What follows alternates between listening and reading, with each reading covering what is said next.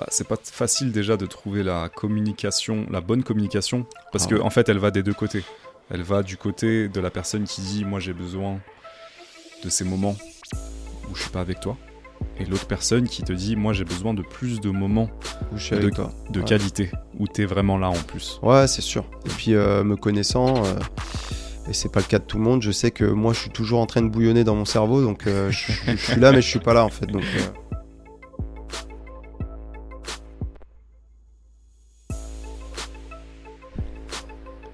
Ok, c'est la saison 2.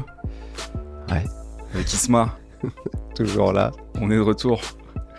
pour parler de thématiques euh, vraiment euh, qui ne divisent pas du tout. Euh, on est sur quelque chose.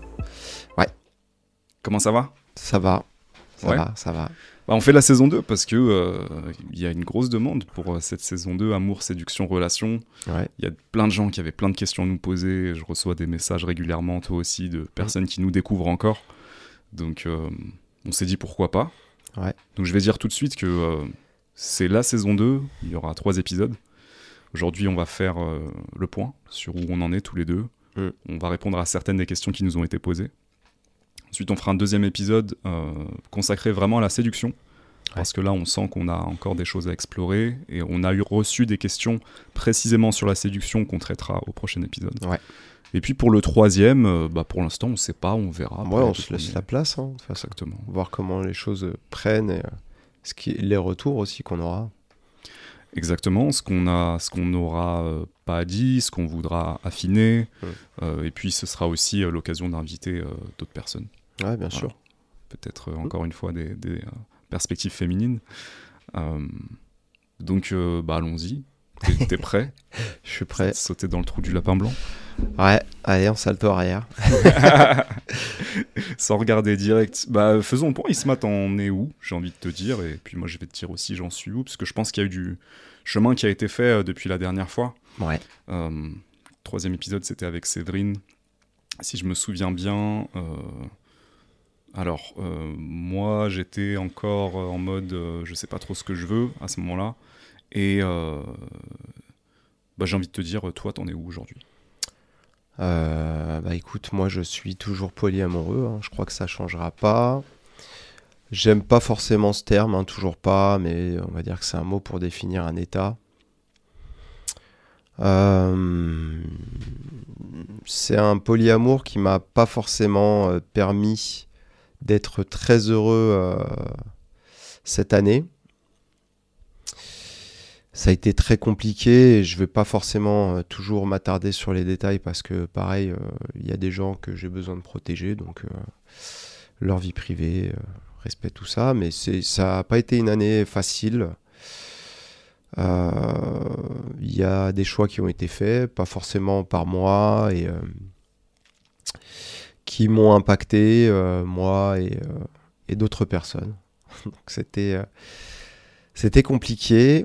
Les ruptures, qu'elles soient amicales ou, ou- ou amoureuses, c'est toujours, toujours complexe quand, quand c'est ce que tu es qui, qui ne changera pas du coup, qui crée la rupture en fait. Quand c'est pas lié à quelque chose de, euh, je sais pas moi, on s'entend vraiment pas. euh, euh, tu vois, il y a vraiment un truc qui coince, quoi. Donc, euh, donc c'était difficile, mais c'était bon à la fois parce que ça permet aussi de te recentrer. Moi, je sais que j'ai coupé les réseaux pendant un moment et ça m'a permis de, de, de, de me retrouver avec moi-même, mes questionnements et de pas les fuir. Donc, euh, donc c'était un mal pour un bien et euh, voilà, donc c'est où j'en suis maintenant de la réflexion, c'est que euh, le le couple, c'est quelque chose de, de très complexe, que ce soit au quotidien ou, dans la conception ou la construction de ce que tu fais. Et, et c'est vrai que je me, je, en, se posant plein de questions, tu, n'arrives pas à, vivre l'instant présent déjà t'es pas là. Parce que tu es en train de te remettre en question, que tu culpabilises, que alors que c'est, enfin, tu sais, on en parlait, l'amour, comme on avait dit dans l'extrait qui a, qui a un peu buzzé, l'amour, il, est là. Nous, c'est, ce qu'on va apporter là-dedans qui va détruire un peu ce sentiment ou, ou l'augmenter d'ailleurs aussi. Euh, mais, mais voilà. Donc moi, je suis euh, encore en période de, d'adaptation. Moi, je m'adapte tout le temps. De toute façon, je suis pas quelqu'un euh, qui va être figé. Et c'est vrai que ça, ça peut faire peur aussi. Mais moi, je suis dans l'adaptation, dans dans la compréhension de qui j'ai en face de moi et avec qui je suis pour essayer de, de trouver des compromis. Voilà. Euh, qui fonctionnent pas toujours. Mais en tout cas, moi, je, je m'adapte. je me mets un peu de côté aussi mais euh, je crois que c'est ma nature, donc euh, je m'adapte. Voilà. Je suis dans l'adaptation en ce moment. Ce que, euh, ce que j'entends dans ce que tu dis, c'est que c'est pas toujours facile. Mm. On pourrait penser que c'est tout beau, tout rose. pas du tout. Tu parles de moments de présence et d'être présent à l'amour, mais ça veut aussi dire que parfois tu vas être présent au fait que c'est douloureux. Mm. Donc c'est aussi ce que j'entends dans ce que tu dis, c'est des épisodes douloureux dans tes relations. Euh, euh, et, j'entends aussi un petit peu. Euh, est-ce que c'est de l'amertume? C'est peut-être pas de l'amertume, mais on sent qu'il y a un truc qui est douloureux à cet endroit-là. Ouais, parce qu'en fait, ce qu'on est impacte, ce, impacte l'autre. Ouais. Donc quand tu dis ce que tu es, tu parles de d'être polyamoureux ou tu parles d'autre chose? Non, polyamoureux. en l'occurrence. Déjà. Ok. Euh, ça impacte les gens parce que euh, comme c'est des choses qui, qu'on n'a pas l'habitude de traiter, qu'on n'a pas mm. l'habitude de voir, qu'on n'a pas l'habitude d'accepter, euh, ça remet en question la personne qui est avec toi. Là où les personnes, et, elles se disent qu'elles sont imparfaites, il y a une incompréhension de pourquoi je suffis pas, etc. Alors que le sujet n'est pas là, en fait, personne n'est parfait, donc personne ne suffit à personne tu peux aussi euh, juste mettre de côté tes besoins et tes envies et te satisfaire de ce que tu as. Ça, c'est sûr. C'est possible. À quel point ça te coûte après de faire ce, chemin-là? Je sais pas, je pense que moi, je, tu me connais, je suis pas un mec des compromis euh, sur certaines choses en tout cas. Et c'est vrai que l'amour, j'ai du mal à faire des compromis. Alors dans la vie de tous les jours, je peux faire plein de compromis, mais l'amour, euh, c'est très compliqué pour moi de faire des compromis euh, vis-à-vis de ça. Donc vis-à-vis du fait que tu es polyamoureux, en l'occurrence. Ouais, voilà, c'est... C'est-à-dire que ce que j'entends, c'est que il euh, y a peut-être certaines personnes que tu as connues, certaines femmes que tu as connues récemment qui auraient voulu être avec toi de manière exclusive. Ouais. Et que c'est pas à cet endroit-là que toi tu te situes. Tu as été honnête sur ça mais c'est quand même la raison pour laquelle ça s'est terminé et c'est ça qui est douloureux. C'est ça en fait, c'est que euh, bah euh, je sais pas moi, c'est un exemple bête mais euh, non, je, ouais, je sais pas si j'utilise si c'est comme si tu allais à un entretien d'embauche et en gros tu as tous les diplômes, hmm. la bienveillance etc., etc. Mais, euh, mais comme euh, tu es un petit peu euh, basané, bah, on va pas te prendre en fait. voilà. Mm. Mm. Bah, c'est un peu ça en fait. Mm. Tu vois. C'est. tu es polyamoureux, mais ça t'empêche pas d'être vraiment présent et d'essayer de donner le maximum comme quelqu'un de normal, entre guillemets. Sauf que, bah non, tu es polyamoureux, donc non. Bah, en fait, non. Voilà. Et ça, ouais, c'est ça, c'est douloureux. Ouais, ouais, ouais j'entends que ce qui est douloureux aussi, c'est euh, tu rentres pas dans les cases. Tu rentres mm. pas dans la case. ça, j'en ai rien à foutre, mais euh, en fait, euh, c'est pas le problème que j'en ai rien à foutre, c'est que mm. la société, elle est composée de gens. Mm. Donc si j'en ai rien à foutre, c'est eux n'en ont pas rien à foutre, par contre. Mais est-ce que c'est uniquement une histoire de société? Est-ce que c'est pas une histoire de personnes et de ce que ces personnes veulent aussi? Parce que tu vois, avant, on a parlé de shopping list, de critères. Peut-être que un des critères pour certaines personnes, dont je fais partie, c'est l'exclusivité. Ouais, ouais bah c'est possible. Écoute, euh, oui, c'est. Après, moi, je pense que la société, elle t'oriente aussi quand même un minimum, mais, euh, Certainement. mais j'ai eu des réflexions par rapport à ça, justement, Ouais. en discutant avec, euh, avec des gens, en me disant, oui, mais euh, peut-être que... euh, peut-être que c'est pas que la société qui te pousse à être exclusif, peut-être que c'est aussi euh, dans certaines euh, génétiques de certaines personnes, effectivement, et que peut-être que je suis euh, d'une autre euh, génétique, Euh, comme dans la nature en fait. Et ça, on en avait déjà parlé, mais c'est vrai que en ayant discuté, je me suis aussi dit, euh, parce que moi j'étais très dans le, ouais, euh, je fais des pourcentages, hein, mais Mm. à l'arrache évidemment.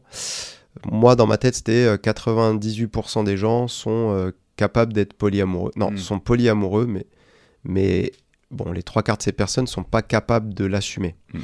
Et en fait, euh, je me suis dit, bah non, peut-être que le pourcentage, il est pas aussi haut. Euh, parce qu'il y a une différence entre polyamour, euh, polygamie et libertinage. Donc effectivement, euh, peut-être que je suis un petit peu plus seul que ce que je pense. Même si moi j'aimerais bien universaliser tout ça et me dire que... Parce que moi je ne suis pas une exception, je me considère jamais comme quelqu'un de spécial ou quoi. J'ai pas besoin de ça, mais euh, j'ai plutôt besoin euh, qu'on se rassemble tous. Et me mettre comme ça, euh, me pointer du doigt moi-même tout seul en me disant ouais t'as vu t'es spécial et tout, c'est très très dérangeant pour moi. Hmm. C'est peut-être pour ça que je, je- j'espère que tout le monde soit comme moi. Mais en vrai, je me rends compte que non, tout le monde euh, n'est pas forcément comme moi, euh, que la nature, elle a aussi ses différences Mhm. dans la nature, et que l'exclusivité existe euh, plus que ce qu'on croit au niveau amoureux en tout cas. Maintenant, moi, je suis pas ça. Voilà. je peux que le dire. Tu vois, j'étais à un anniversaire hier d'une amie. Ouais. Et bah, je- il y avait des gens que j'avais pas vus depuis longtemps et j'avais beaucoup, beaucoup, beaucoup d'amour pour toutes ces personnes. Ouais. Mais vraiment énormément. Mm. Genre, euh, je débordais d'amour. Donc, euh, j'étais euh, très, très ému de les voir et pourtant, je peux les voir tous les jours. Mais en fait, le fait de les revoir, euh, alors que ça faisait longtemps que je les avais pas vus, je sentais tout l'amour que j'avais pour ces personnes. Et ça, c'est bizarre. Mais attends, il faut qu'on précise. Parce que je peux me reconnaître dans cette expérience. Tu Ouais. des personnes que tu n'as pas vues depuis longtemps, tu as beaucoup d'amour pour eux, amis, euh, Mm. connaissances, tout ça. Mais j'ai l'impression que là, tu fais un lien avec le polyamour aussi. Ah oui, oui, Donc, totalement. Tu parles, tu parles d'amour euh, à un autre niveau. Non, mais je pense que moi, je suis. euh, C'est pour ça que le polyamour, pour moi, c'est- c'est dérangeant comme terme. En fait, je pense Oui. que j'aime profondément les gens. Et ce qui dérange les gens, c'est que je les aime tous. Tu vois Ça veut pas dire que je vais être, euh, j'aurai envie de coucher avec tout le monde. Ça aussi, les gens ils comprennent pas en fait quand tu Mm. leur expliques. Mais j'aime vraiment beaucoup, beaucoup les gens, autant que je les déteste d'ailleurs. Et c'est vrai que c'est bizarre. Je Bah. peux pas te dire autre chose en fait. En fait, si tu le dis comme ça, moi, ça me choque pas. J'aime beaucoup les gens. Je, Bah peux, ouais, je peux te dire, moi aussi, j'aime beaucoup les gens. Il y a beaucoup de gens que j'aime, tu Ouais. vois. Mais j'ai du mal à voir où tu mets le curseur. Elle est où la Et la bah, il y a pas. Bah, justement, il Parce y a. que j'ai envie, j'ai envie de te dire, euh, parce que là tu viens de dire, ça veut pas dire que tu as envie de coucher avec tout le monde, ok Ce que j'allais dire, j'allais te poser la question comme ça, est-ce que ça veut dire que tu as ce besoin d'entrer en fusion avec beaucoup de gens? Ouais, ouais, ouais. Ok. Ouais, vraiment, vraiment. Avec les gens euh, que j'aime euh, spirituellement, intellectuellement, où il y a une, vraiment un truc fort, fort, fort. Ouais, ouais, ouais, j'ai j'ai vraiment. euh, je sens comme si c'était. euh, sais, comme si c'était un, un truc hyper puissant qui a envie d'envelopper l'autre. Hmm. Et tu vois, et de le mettre dedans, en fait. Mm. Je sais pas comment expliquer. Ouais. Donc c'est un, c'est un peu chelou, hein, euh, je m'en rends bien compte. Mais de toute façon, euh, j'ai toujours senti que j'étais euh, bizarre. euh, dans le sens où j'avais un- une façon de- de- d'interpréter de, la société, de- d'amener des choses de, de façon différente qui faisait peur aux gens. Mais déjà, quand j'étais petit, je faisais peur un peu. Mais là, vraiment, j'ai envie d'envelopper les gens d'amour, en fait. Mm. Tu vois, c'est un truc de ouf. Et c'est vrai que, euh, comme on vit dans une société où on a besoin que, que l'individu soit mis en avant, être avec quelqu'un comme moi, c'est compliqué parce que, parce que j'ai, je, je peux donner beaucoup d'amour à des gens euh, autres que juste euh, ma femme, quoi. Hmm. Donc voilà, donc il y a ça, et puis après il y a l'amalgame libertinage, polygamie, où du coup les gens mélangent tout. Euh, c'est pas parce que tu es euh, polyamoureux que tu vas être libertin ou que tu vas être polygame. Mhm. C'est vraiment des choses différentes. Tu peux être polygame euh, sans être polyamoureux, je pense vraiment. Tu peux être libertin sans être polyamoureux. Alors que polyamoureux, c'est vraiment un état. c'est, je sais pas, c'est, tu peux pas le décrire en fait.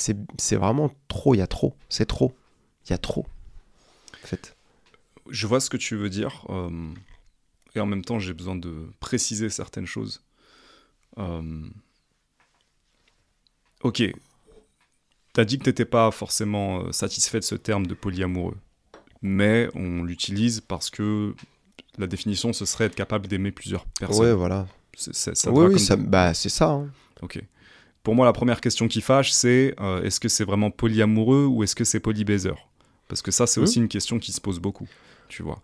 Euh, moi, je pense que euh, parfois polyamour, ça peut être un joli terme pour dire que en fait, euh, oui, tu es plutôt libertin. Ailleurs, euh, Clairement, bah, il y a plein de mecs qui se cachent derrière ça. Hein. Exactement. Donc la, la, question déjà que j'ai envie de te poser, c'est toi, comment est-ce que tu articules ces deux aspects? Parce qu'il y a les deux. Est-ce que toutes les relations que tu as, ce sont uniquement des relations d'amour? Ou est-ce qu'il y a aussi des relations qui sont plus basées sur du physique, tout simplement Non, bah ouais. Et, et, et, quelle est la proportion? Ouais, ouais, non, mais clairement, bah, c'est vraiment la question qu'on a le plus souvent euh, quand on parle de ça.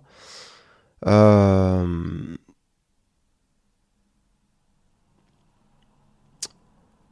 moi, je sais que, en tout cas, à mon niveau, on m'a testé, on m'a éprouvé, euh, on a été désagréable hein, dans des discussions où les gens étaient dans des jugements dégueulasses. Donc tes partenaires non, non, non, non, non, non, des, des, des, amis avec qui je discutais de ça. Hein. Enfin, des amis qui jugent. Mais après, moi, je leur en veux pas. voilà. Et c'était intéressant de se confronter à ces avis qui étaient très durs, euh, notamment euh, oui, mais toi en fait, t'as juste envie de baiser, euh, machin. Hmm. Et là, en fait, je les arrête et je leur dis mais enfin, vous me connaissez Est-ce que vous croyez vraiment que j'ai besoin de me cacher derrière le polyamour pour baiser? Hmm. Non, mais moi, tout le monde sait que le sexe et moi, ça fait un.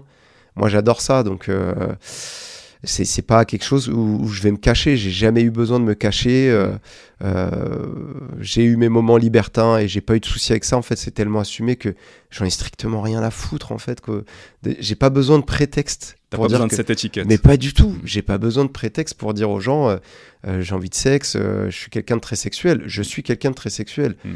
C'est pas du tout le problème. Mm. si c'était que ça, ma vie elle serait pas problématique. Hein. Ce serait plus simple. Ah bah moi si j'étais libertin et pas polyamoureux, ah bah oui, ce serait beaucoup plus simple. Ce serait très très simple même. Parce que euh, ce que j'entends aussi dans tout ce que tu dis, c'est que ça, ça met euh, tes partenaires en insécurité. Ouais. Euh, le, ta manière de vivre l'amour. Ouais.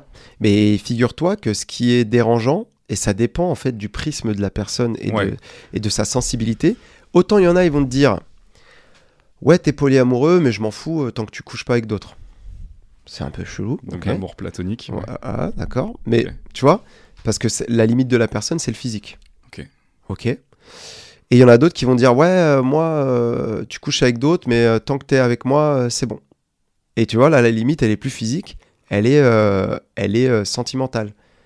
C'est fou. En fait, ça dépend du prisme de la personne, mais donc, dans tous les cas, c'est insécurisant. Tu vois ce que je veux dire? Parce que, euh, parce que les gens viennent avec euh, leurs peurs et leurs angoisses dans une relation, et que du coup, c'est là où je te dis, moi, j'essaie de m'adapter, de comprendre à qui j'ai affaire. Parce que du coup, est-ce que moi, est-ce que ce que je suis, ça va vraiment te faire du bien?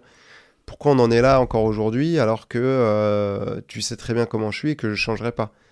Tu vois, c'est peut-être que tu recherches quelque chose et peut-être que tu as envie de, de, de, régler quelque chose avec toi-même.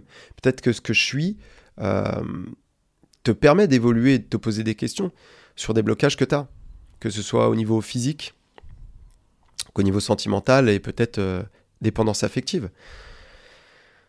Maintenant, euh, j'ai envie de dire aux gens, euh, je suis pas un laboratoire. Hein, des fois aussi, moi, j'ai des besoins et des envies et ce serait bien de les respecter, en fait.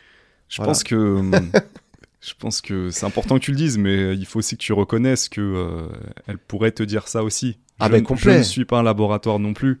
Ah bah Euh, oui. et, et là, ça m'amène à la question que j'ai envie de te poser. L'autre question, c'est euh, est-ce que toi, tu as déjà eu. euh, est-ce que t'as- dans ce polyamour, est-ce que tu as vécu euh, avec d'autres femmes qui vraiment se considèrent elles-mêmes, se définissent elles-mêmes comme toi, comme polyamoureuses, tu vois? Parce que là, ça, ça dissolverait euh, la- le, type de problème dont tu parles. Peut-être que ça amènerait d'autres complexités. Mais euh, est-ce que ça t'est déjà arrivé? Oui. Alors en fait, euh, moi je sais que j'ai permis à des gens de, de- d'après leur dire. Je- on n'est jamais dans la tête des gens, donc on sait jamais vraiment la vérité. Mais d'amener les gens à avoir, euh, donc les gens que j'ai fréquentés, à réfléchir sur ce sujet et se dire, ok, oui, c'est vrai que j'ai déjà ressenti des sentiments amoureux pour plusieurs personnes. Ouais. Par contre, tout de suite en me disant aussi, mais je serais pas capable de gérer deux relations à la fois.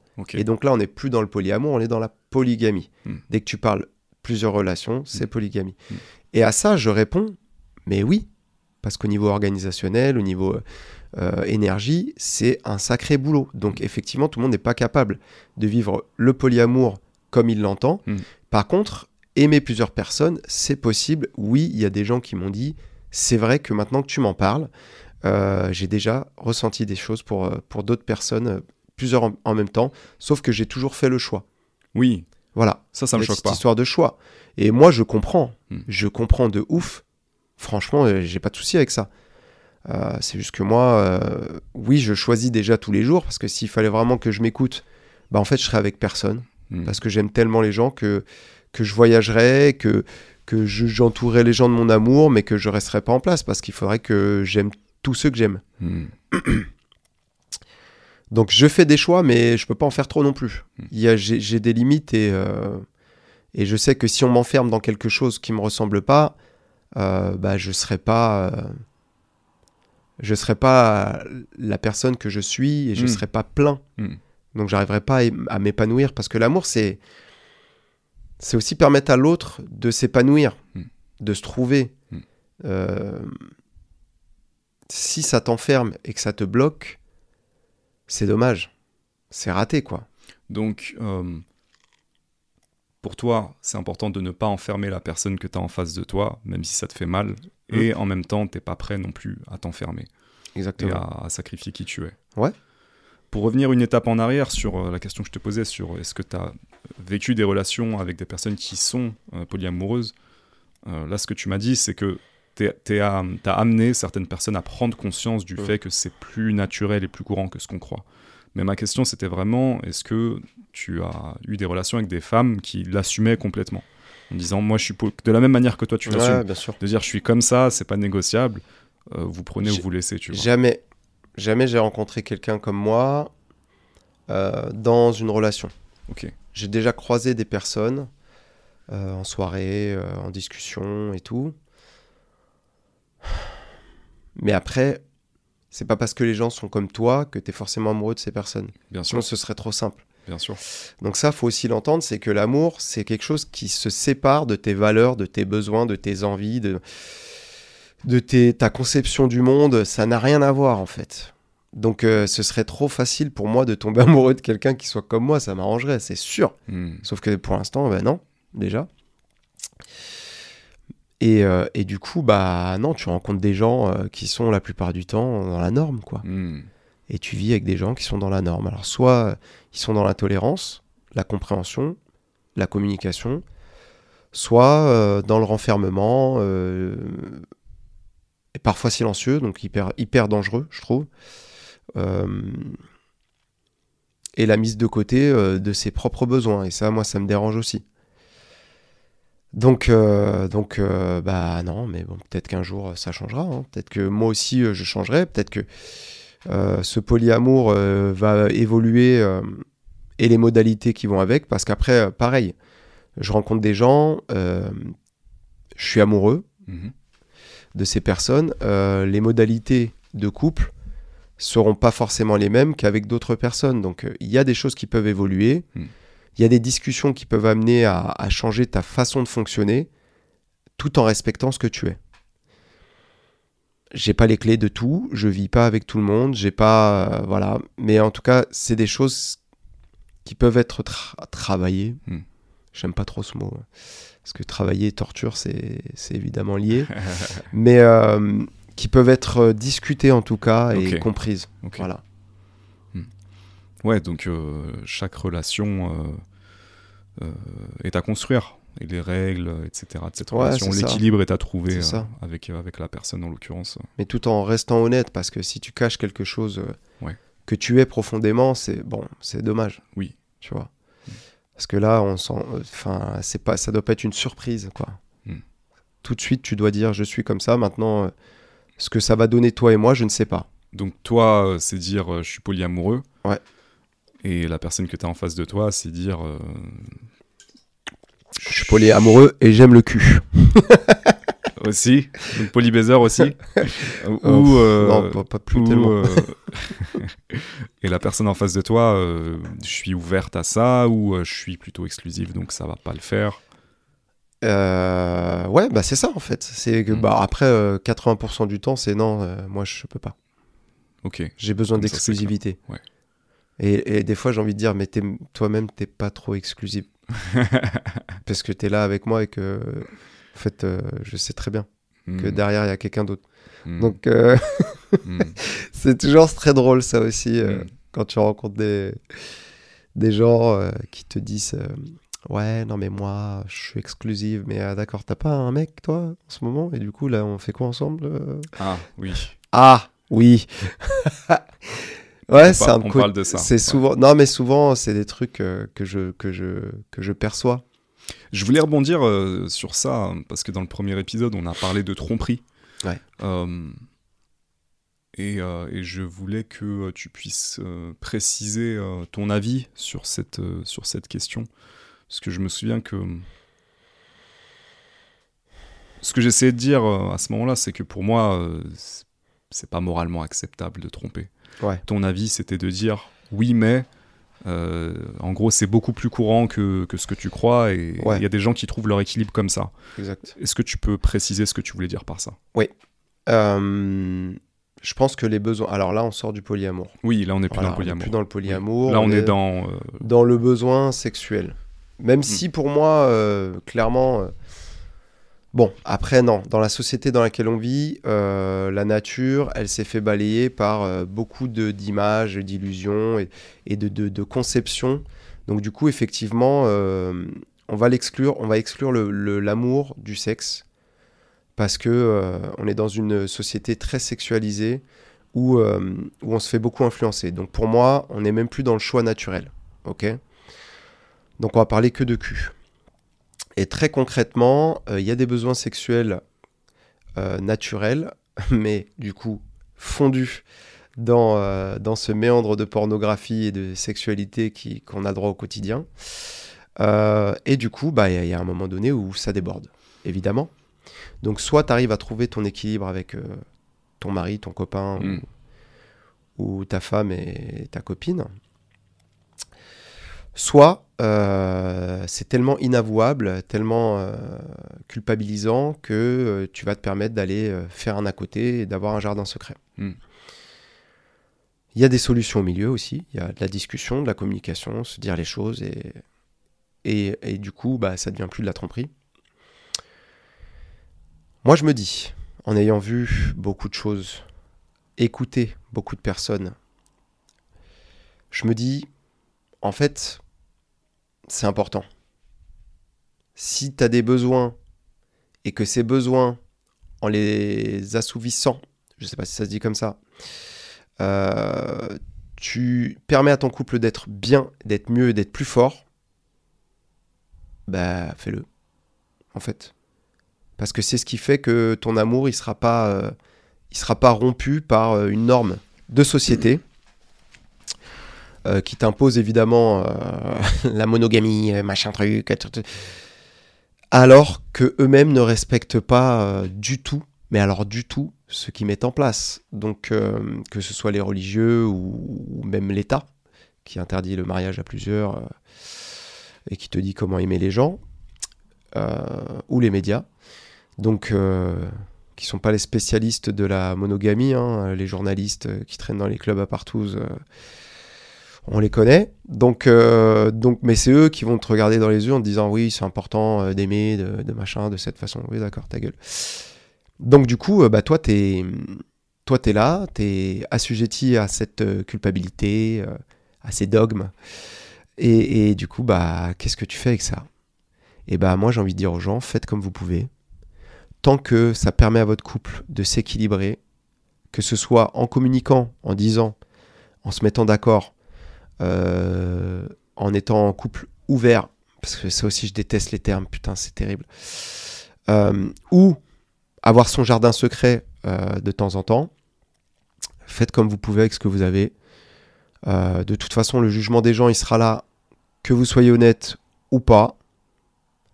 Par contre, soyez bienveillant, soyez dans la protection de l'autre à tous les niveaux, psychique, physique, voilà, c'est tout ce que je dirais.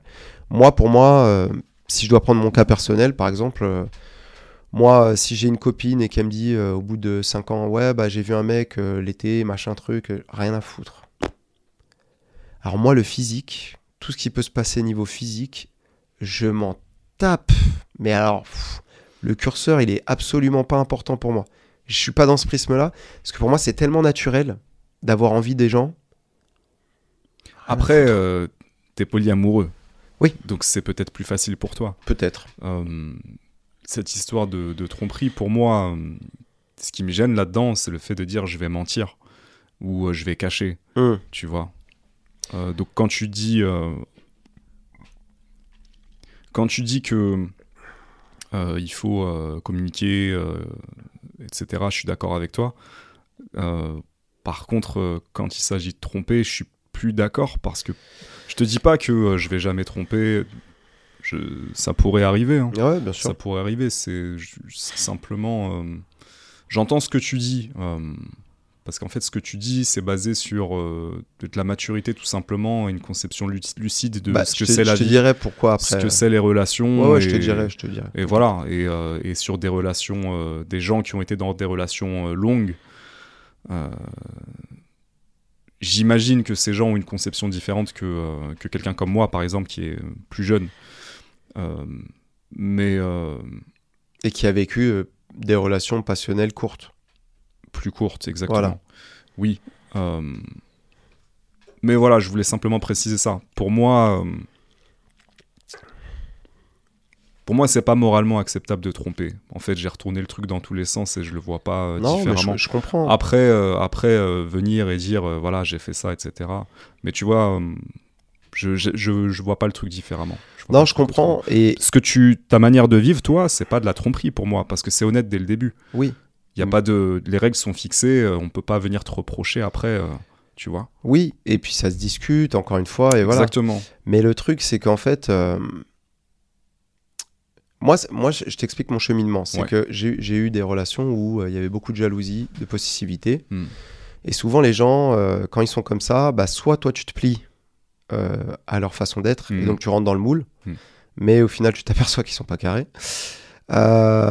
Soit tu les aides à, à se libérer aussi de, de la jalousie, de la possessivité. Moi, au moment où je suis jaloux et possessif, je souffre, mais vraiment dans ma chair, dans mon corps, parce que je m'imagine des, tas de trucs qui peuvent arriver, qui n'arrivent quasiment pas ou pas du tout, et peut-être que j'aurai jamais les réponses. Et en fait, je me dis comment je fais pour préserver mon psychisme de toute cette merde? Déjà, d'où ça part? Pourquoi c'est dans ma tête? Pourquoi j'ai peur? Pourquoi? Et en fait, je travaille sur moi d'abord, avant de me laisser envahir. Maintenant, je fais ça. À l'époque, je me laissais envahir, je voyais que ça me faisait souffrir.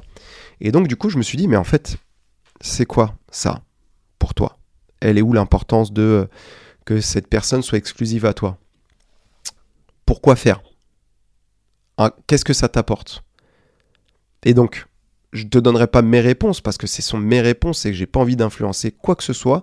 Mais par rapport à ce que j'ai trouvé en moi, je me suis dit, mais en fait, non, c'est pas important. C'est pas important. Je crois que ce qui est plus important pour moi, c'est d'être vraiment euh, libéré quant à l'amour que je peux donner, le dire, Mm. euh, le faire sentir, et l'amour qu'on puisse me donner en retour. Et c'est tout. Et ça s'arrête là. Mm. Je me suis simplifié la vie. C'est comme quand j'étais petit, que j'étais euh, euh, un peu maigre, Mm. les lunettes, pas toujours très bien habillé. Mm. Tu vois, j'étais pas fait pour euh, séduire les meufs, mais en fait, à un moment, je me suis juste dit, et c'était très tôt, hein, c'était en sixième, hein, parce que je me faisais bolos et tout au début. Je me suis dit, mais en fait, pourquoi je souffre comme ça? J'ai une tête de con avec mes lunettes et mes petites bouclettes là, à la con. Donc euh, en fait, euh, je vais, je vais l'assumer, je vais être ce que je suis. Je changerai pas de toute manière, donc physiquement pour l'instant. Donc, eh, vis mec. Mm. Et je me suis débarrassé de ce fardeau. Mm. Et je me suis simplifié la vie. En fait, c'est une question de se simplifier la vie. Maintenant, chacun se simplifie la vie comme il veut. Mm. Tu vois, si ce fardeau, il est- les gens sont contents de le porter, Mm. parce que ça les aide, à, ça les motive dans la vie à construire une image, portez votre fardeau, Mm. rien à foutre. Moi, ces fardeaux-là, je les ai laissés parce que ils me fatiguaient, que ma vie, elle était tellement compliquée, tellement difficile à la maison, que j'avais pas besoin, quand je suis en relation avec d'autres, de m'apporter des fardeaux en plus. Donc, je me suis délesté, c'est tout. Mais je peux pas dire aux gens, faites pareil que moi, c'est impossible. De toute façon, je suis pas un exemple. Mm. C'est juste que on fait ce qu'on peut avec ce qu'on a. Mm. Moi, je suis pas capable de gérer tous ces fardeaux-là.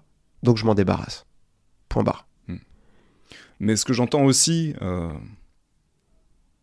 qui est intéressant, c'est euh, deux extrêmes. Parce que là, on- tu parlais de la possessivité, et là, t'es passé dans la non-possessivité. Ouais, mais c'était pas la C'est- mienne. Ouais, mais c'est- pas la mienne. Oui, mais tu as quand même, celle- Oui, t'as quand même dit que toi aussi, t'étais capable Oui. de jalousie. parce que Comment t'as, comment, qu'est-ce qui a fait que ça ça a Eh bah, changé ce c'est truc justement quand tu es avec des gens qui le sont, c'est ce que je t'ai dit au début, c'est qu'en fait, soit tu rentres dans leur matrice Oui. et que tu acceptes donc euh, tout le côté euh, jaloux, rendre des comptes, machin. Donc du coup, tu rentres dans ce jeu-là, donc tu deviens jaloux, tu deviens possessif parce que ces personnes-là, c'est le fonctionnement qu'elles ont. Tu vois ce que je veux dire? Mm. Mais moi, à la base, je suis pas jaloux, je suis pas possessif. Donc, est-ce que c'est parce que, euh, vu que cette personne fonctionne comme ça, bah, tu vas dire, ok, il faut qu'il y ait euh, comme un équilibre. Donc, elle fonctionne comme ça, je vais fonctionner comme ça avec elle. Exactement. Ce qu'elle attend de moi, je vais l'attendre d'elle. Et C'est quand, ça, et quand tu vois que la personne, en fait, euh, ce qu'elle attend de toi, elle ne le respecte pas, Ah bah c'est encore plus dur. ok. Même quand elle le respecte, déjà, si c'est pas toi, c'est dur. Tu vois ce que je veux dire? Oui. Mais, euh, mais, euh, mais si elle le respecte pas, c'est encore pire. Hmm. Parce que tu as l'impression euh, de t'être fait avoir de ouf. Ça veut dire que tu es passé à côté de toi pour une personne qui respecte même pas ses propres règles. Et ça, c'est pas possible. Hmm. Tu vois? Mhm. Donc, euh, non, ouais, moi, je, je- franchement, je me suis délesté de ouf. Et Ouais. quand je vois des couples se déchirer. euh, pour, de- pour, pour, pour moi, ce qui est des conneries, ouais, euh, tu parles à une meuf, Hmm. euh, ouais, tu parles à un mec, ouais. Pff, je suis tellement heureux de plus vivre ces choses-là et de pouvoir partager et communiquer à propos de ça avec euh, ma ou mes partenaires que je, je me sens vraiment délesté et je peux Mhm. m'occuper d'autres choses, Hmm. tu vois. Hmm. Maintenant, euh, bah, on en revient à la problématique du début, c'est que en fait, euh, oui, c'est bien beau, mais les gens, ils sont ce qu'ils sont aussi Ouais, et ils ont leurs limites. bien sûr. Voilà. En parlant de limites, euh, je vais parler de mes limites. Où est-ce que j'en suis aujourd'hui Moi, je pense que en fait, je suis en train de sortir d'une longue période où euh, j'ai fait semblant de pas savoir ce que je voulais euh, et de jouer au chien errant. Mais en fait, je sais très bien ce que je veux. Moi, je suis quelqu'un de très romantique, profondément romantique. J'ai envie de construire une relation euh, de couple. Exclusive pour le coup, puisque je me suis aussi posé cette question. hein. Ayant été célibataire pendant pff, 7 ans maintenant, j'ai vécu plusieurs relations en parallèle, euh, avec plusieurs femmes, euh, sans forcément m'engager. Mhm. euh. donc j'ai vécu ça sans que ce soit forcément officialisé, mais je me rends compte que en fait, euh, c'est pas ce que je veux dans le fond.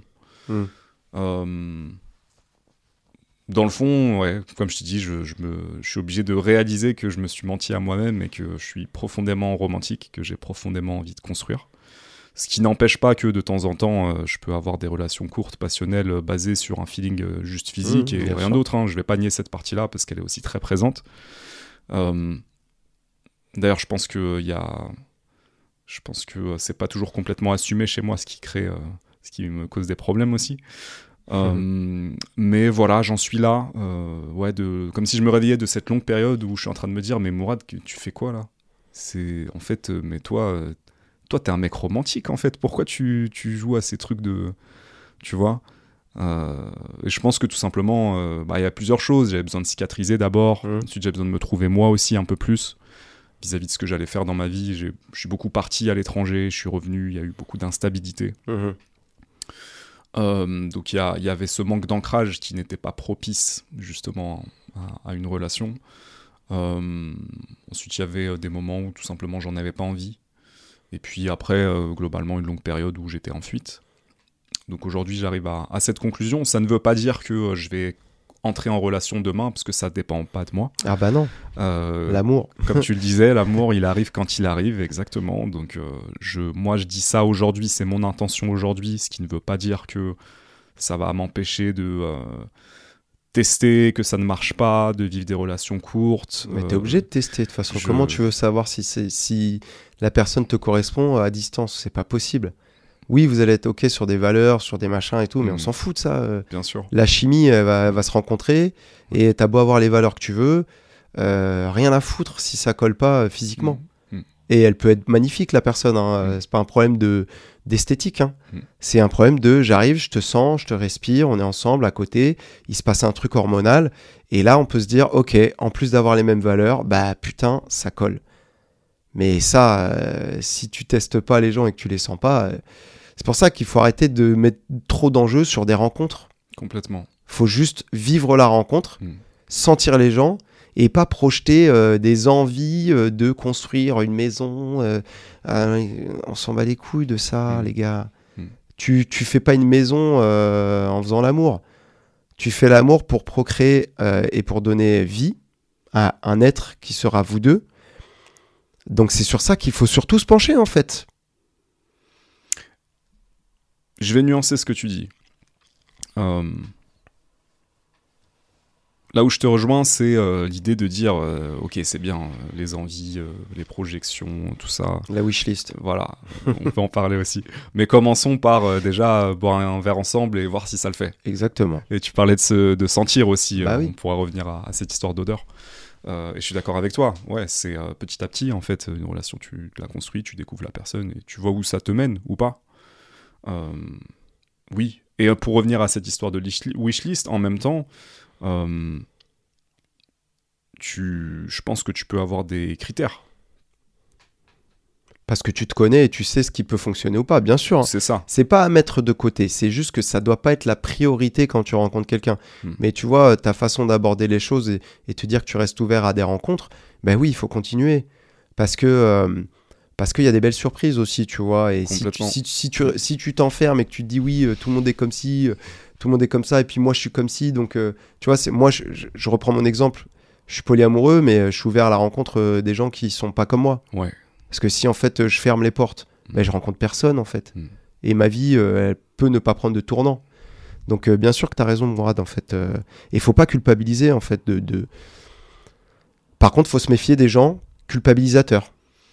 Il y en a aussi. Voilà. tu vois, quand tu rencontres des gens, et on en parlait la dernière fois, que tu es honnête avec eux, euh, et puis de toute façon, comment tu peux ne pas être honnête? On se voit une fois, deux fois, trois fois, quatre fois, ça veut pas dire qu'on qu'on va faire une vie. Mm. Ça veut dire qu'on est en train d'apprendre à se connaître. Si au bout de la quatrième fois, on se dit que c'est mort, euh, oui, je suis peut-être tout seul à l'avoir vu, mais si je suis tout seul à l'avoir vu, c'est que déjà, il y a une roue du carrosse qui fonctionne pas. Donc on Mm. va pas rouler. Mm. C'est pas parce que toi, tu es en kiff que euh, tout va bien se passer, en fait. Moi, je suis pas en kiff, j'y arrive pas, ça marche pas. Il faut que tu l'entendes. Et que tu arrêtes de culpabiliser et de me faire culpabiliser. Et pareil, quand on le reçoit, hein, parce que, attention, deux hein, côtés, bien sûr. nous aussi, hein, euh, des fois on y a cru et puis on s'est fait euh, ah oh d'accord. Ah je me suis fait mettre de côté c'était ah c'était pas agréable. Mais oui mais faut, froide, ça fait du bien de temps mais faut l'entendre parce qu'en fait ça veut dire qu'il y a au moins un des deux et une relation c'est à deux qui a pas voulu que ça continue. Ouais. alors donc on fait quoi? Bon on n'y va pas Oui, c'est très important ce que tu dis, euh, ça fait du bien même. Euh, et en même temps, moi j'ai pas mal réfléchi à ça parce que c'est des, trucs qui- c'est des trucs qui me sont arrivés euh, un petit peu de manière enchaînée cette dernière année, on va dire. Mhm. Et je me suis demandé s'il y avait pas quelque chose dans mon comportement qui était pas clair aussi. Mhm. Et ça revient à ce que je te disais avant. Quand je te dis, j'ai fait genre, je sais pas ce que je veux, alors que dans le fond, je suis quand même quelqu'un de très romantique. Je me rends compte aussi qu'en fait, j'apporte tellement, j'ai beaucoup à donner. En fait, je donne beaucoup. caméra coupée Euh, merde. Batterie, on revient sur ça. Et donc le premier, la première réalisation, c'est de dire déjà, moi, comme je te le disais, euh, je donne beaucoup, je suis très romantique. Donc il y a ce truc-là. C'est-à-dire que ce côté volcanique que je pointe du doigt, il est chez moi. Il, il est chez toi ou il, il fait semblant d'être chez toi parfois avec certaines personnes avec qui en vrai il n'y a pas d'alchimie? Ah, très bonne question. Bah ouais, parce Euh, que.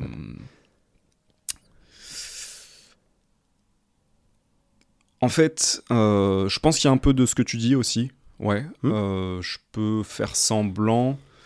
euh, Mais plus- involontairement, hein. Non, je crois que c'est plus. Je vais le dire comme ça. inconsciemment, mais Oui, c'est voilà, plus jouer au, c'est plus jouer au mec idéal. C'est plus un truc comme oui, ça. oui, et sûr. donc pas vraiment montrer qui je suis complètement. Il y a un petit peu de ça. Hmm.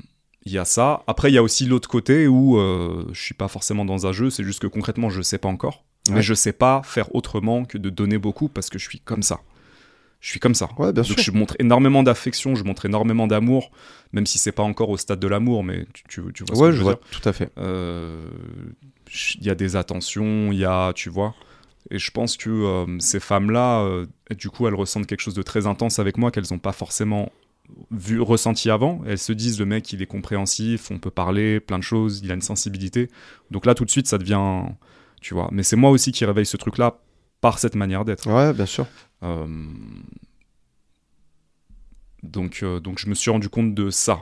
Et donc ça, euh, ça m'a amené à l'endroit où je me suis dit, ok, est-ce que je joue pas avec le feu? Et ça, j'ai pas la réponse à cette question. Donc je suis coincé dans ce truc en mode... je- si tu veux, j'ai des à-coups dans mes relations. Ouais. Où je passe de euh, bah vas-y, je m'ouvre et je vis des trucs et on s'en fout, on verra. Et des moments où euh, bah, je me crame un peu et donc je me ferme et je dis je veux plus voir personne. Et je suis un peu dans cette période. Même si euh, ça me permet aussi de clarifier ce que je veux, je suis un peu dans cette période où je me dis euh, tranquille, là tu vois, ça doit faire, je sais pas, un mois et demi que j'ai pas eu de rendez-vous, que j'ai vu personne, ou, ce qui est assez rare pour moi.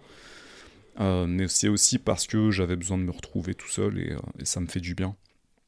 Euh, donc ça me fait revenir à ce truc de dire j'ai vraiment envie d'une relation. et ça arrivera quand ça arrivera. Bah après, c'est quand tu seras prêt, tu seras ouvert à certaines. Je pense qu'il y a, tout le côté. Est-ce que. Alors, moi, je vais te poser des questions plutôt. Est-ce que tu as rencontré quelqu'un ces dernières années où il y a une alchimie très, très, très forte? C'est une vraie question que je te pose parce que des fois, euh, non. hein. honnêtement, euh, Ça veut dire que cette personne-là, son odeur, elle reste dans ta tête, tu as toujours envie de, la, de faire l'amour avec. T'as- voilà, c'est tellement fort que c'est mort, quoi. Tu peux pas t'en passer. non. Et ben voilà. Bon, en fait, euh, t'as tout dit. Hmm. C'est que l'amour réel, pur, il n'est pas encore arrivé. Hmm. Alors oui, tu peux aimer des gens spirituellement, intellectuellement, mais ça a ses limites. Hmm. Si le physique, l'alchimie ne suit pas, on parle pas de physique esthétique encore une fois, Bien sûr, bien sûr. on parle de, de physique euh, alchimique. L'alchimie, c'est Voilà. vraiment. Point barre. Ouais. Euh, S'il n'y a pas ça, il y aura forcément des limites. Et du coup, ces projections que les femmes font, parce que elles ont aussi besoin de se projeter, hein, nous, contrairement à nous, euh, c'est vrai qu'elles ont ces, ces- ces- ces besoins d'être sécurisées. Oui, il y a ça, mais il y a autre chose aussi, et je m'en suis rendu compte, c'est que euh, une femme qui veut avoir une famille et des enfants, elle a beaucoup moins de temps que nous. Oui, c'est donc, ça. donc passer la trentaine, euh, Ah, ça s'accélère. là tu voilà, là tu peux tomber sur des femmes qui n'ont pas le temps concrètement, mais parce que concrètement elles n'ont pas le temps. Donc nous on a beaucoup plus le temps Ouais. à ce niveau-là, et ça ça fait ça fait une grosse différence aussi. Mais je suis tout à fait d'accord et, euh, et ça joue beaucoup dans les choix que les personnes vont faire. C'est-à-dire qu'il y en a qui vont être capables de, euh, par choix euh, de projet de vie, vivre avec quelqu'un dont elles ne sont pas amoureuses. Ouais, c'est terrible. Mais Et c'est, mais c'est terrible, sauf que pour elles, je- c'est l'équilibre et c'est ce qui fait que elles vont réussir à faire le projet de vie, Hmm. Euh, permettre à, à- à la- à la- à sa, à sa propre génétique de, de, de pouvoir transmettre ses gènes. Parce que c'est ça, hein, euh, l'objectif euh, de, de tout corps humain. Et, euh, et c'est vrai que elles ont plus le temps. Elles ont plus le temps. Arrivé à un âge, elles ont plus le temps. C'est... Et du coup, elles confondent. Mais des fois, elles confondent même pas. hein. Des fois, il y en a qui sont très conscientes. Il y en a qui sont dans, dans, dans l'inconscient et du coup, elles vont projeter rapidement sur toi l'image du bon papa que tu Mm. pourrais être. Hmm. Et du coup, tout de suite, ça s'enflamme. Mm. Et il y en a qui sont très conscientes, par contre, qui veulent juste un gosse. hein. Ouais. Donne-le-moi. bien sûr. Et puis après, ça marche, ça marche pas, on s'en fout, quoi. Exactement. Euh, donc c'est un peu stressant, évidemment.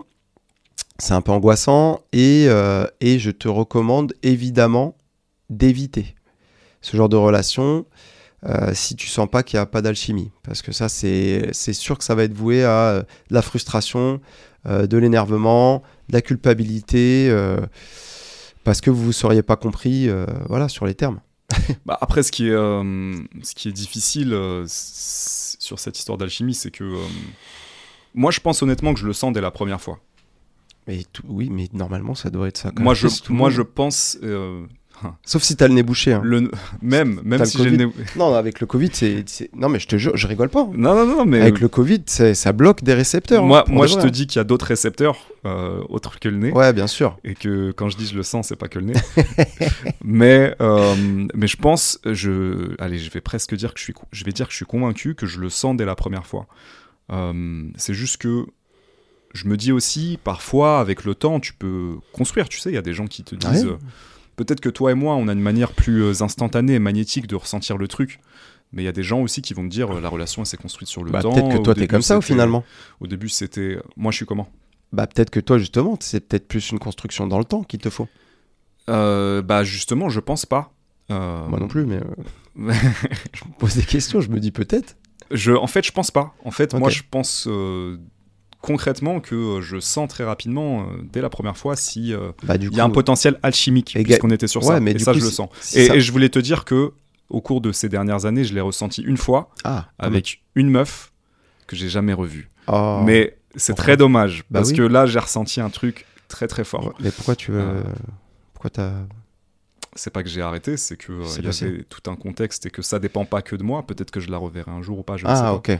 Mais, euh, mais euh, ouais, à ce moment-là, j'ai ressenti un truc très fort et je me suis dit, vraiment, je l'ai ressenti dans mon corps. Euh, ouais. Mais je posais la question pour les personnes qui peuvent être différentes et, et se dire, Non, vois, sûr, construire sur le temps. Parce que j'en entends beaucoup de gens qui disent, euh, au début, bon, j'étais pas trop convaincu, mais Mm. avec le temps, en se connaissant, ou des relations d'amitié qui se transforment en relations d'amour, on en a parlé. Ouais. Moi, je vis pas du tout le truc comme ça. En vérité, euh, ça, ça me parle pas parce que je je suis comprends. très euh, passionné dans ma manière de vivre euh, les relations et c'est euh, fulgurant euh, tout de suite. C'est voilà. Et quand il y a l'alchimie, c'est encore pire. Bah ouais. Et après, euh, on, on se parle plus, euh, on se déteste et, et vient plus me voir. Euh, Ouais. Mais je sais pas, je sais pas faire les choses. Ouais, c'est tout plein de choses. donc ce, ce truc volcanique que j'identifie, il est aussi chez moi. Mais effectivement, au niveau de l'alchimie, ça fait très longtemps que j'ai pas ressenti ça. Ouais, bah ouais. Donc c'est une très bonne question que tu poses. Donc, euh, bah, c'est ça en fait. euh, Et puis, quand tu seras ouvert à. Enfin, quand tu ressentiras l'alchimie euh, chez quelqu'un, tu seras Mm. plus attentif et tu mettras Ouais. beaucoup plus d'enjeux Ouais. à ce que ça fonctionne. Tu vois Parce que euh, tu sais que c'est rare, que ton alchimie, elle colle pas avec tout le monde. Et donc, du coup, ton corps, il a décidé de lui-même de pas être compatible avec tout le monde. Hmm. Parce que ta génétique, elle est comme ça. hein. Ça s'explique pas. hein. On ne sait pas euh, de quoi on est fait totalement. Et du coup, bah, effectivement, ton corps, il te dit, bah, c'est pas tout le temps. C'est pas tout le temps, gros. Donc, fais attention. Donc là, il faut que tu sois attentif. Et, euh, et puis, euh, pour pas te gourer aussi, pour pas créer de la frustration, bah, évite, euh, évite de voir des personnes, tu sais qu'elles n'ont pas le temps déjà. Parce que toi, tu as le temps. Grave, bien sûr. Donc essaye de, de te dire, voilà, si cette personne, on discute, si je vois qu'elle est déjà trop dans le...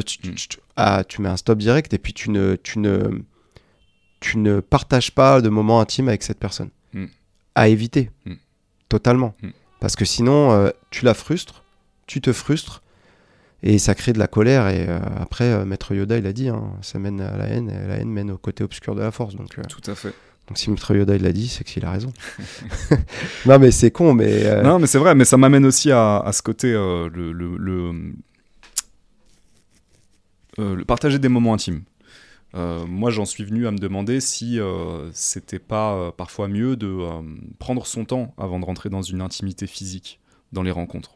Et que justement, ça pouvait pas parfois fausser euh, la relation et emballer le truc un peu trop vite. Complètement. Et c'est exactement ce que tu pointes du doigt, et c'est exactement aussi ce que j'ai vécu.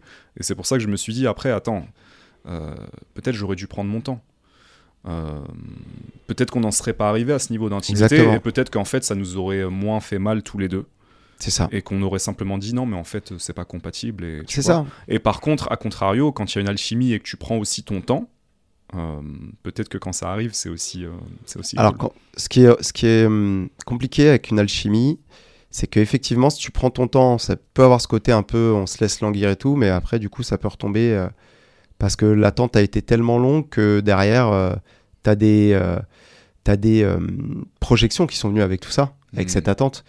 Et en fait, tu te rends compte que cette personne, elle te correspond absolument pas du tout. Mais ça se passe, cette prise de conscience, après avoir euh, été dans un rapport intime, tu vois. C'est-à-dire que Est-ce que tu peux en être alchimiquement- sûr? Non, tu, non, tu peux pas être sûr du tout. Tu peux pas, tu es obligé d'y aller. De toute façon, l'alchimie, c'est très rare Hmm. euh, de se dire il faut pas que j'y aille. Hmm. Alors que ça arrive tout le temps, non. Mais de se dire ah non non, faut pas que j'y aille, c'est impossible. L'alchimie, c'est, c'est, tu peux pas la retenir. Hmm. Mais derrière, t'es pas à l'abri que euh, même avec l'alchimie, les valeurs, la construction, le projet de vie soient pas du tout les mêmes. Moi, j'ai été euh, avec des personnes avec une alchimie de ouf, Ouais. mais alors de ouf. Mais alors niveau discussion, euh, niveau euh, valeur, etc., zéro. Ça On n'avait aucun Ouais. lien. Donc ça a tenu parce que l'alchimie, elle est bien plus forte que tout le reste. Mais, euh, mais ça a mal fini, évidemment. Et, euh, et du coup, bah non, c'était pas, euh, c'était pas la femme avec qui je suis actuellement. Voilà. Hmm. Donc tu vois, l'alchimie fait pas non plus tout dans un monde où euh, on est dans l'intellectualisation de, de, de l'environnement Oui. et de tout ce qui nous arrive et de tout ce qui se passe et de pourquoi je vis et de machin. Tu vois, lui l'amour il est là, il se balade et puis nous on est là comme des cons à se poser des questions et lui il est là, bon on fait quoi? On fait quoi les gars? Et puis on le bloque aussi. Ah on bah, bloque parce que dans mon exemple, dans mon histoire, je pense que pendant très longtemps, euh, moi j'étais complètement fermé, hein, même à l'idée de ressentir cette alchimie Mmh. qu'aujourd'hui, à laquelle je suis ouvert aujourd'hui. J'étais complètement fermé à ça. Et même si euh, peut-être je pouvais la ressentir, euh, je, je partais de l'autre côté, tu vois. Ouais, mais je comprends. Donc euh, Parce que ça peut faire peur de pas maîtriser les choses. hein. exactement, Ouais, exactement. Tu peux tomber sur des saloperies. Hein. filles comme, comme garçons. Des hein. deux côtés. Il y a pas, on- nous on est des garçons, on parle de filles, mais moi quand je parle de relations, c'est vraiment fille-garçon et, et t'es dans une alchimie, tu tombes sur des personnes dégueulasses hein, des fois. Ouais, ouais, ouais, complètement. Mais Et, et ça nous ramène aussi à cette histoire euh, de shopping list. Et moi, j'aime pas le mot shopping list, j'aime bien le mot critère euh, ou préférence. Euh, et je pense que euh, tu peux en avoir et que euh, c'est pas forcément un problème. Hmm. Après, avec la flexibilité aussi que t'amènes de dire, euh, bah, je vais laisser la vie me surprendre.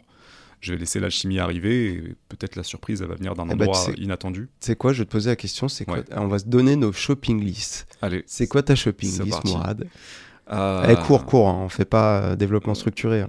Alors, shopping list, euh, moi j'aime les meufs qui sont très féminines. Euh, plutôt euh, en général euh, avec des formes.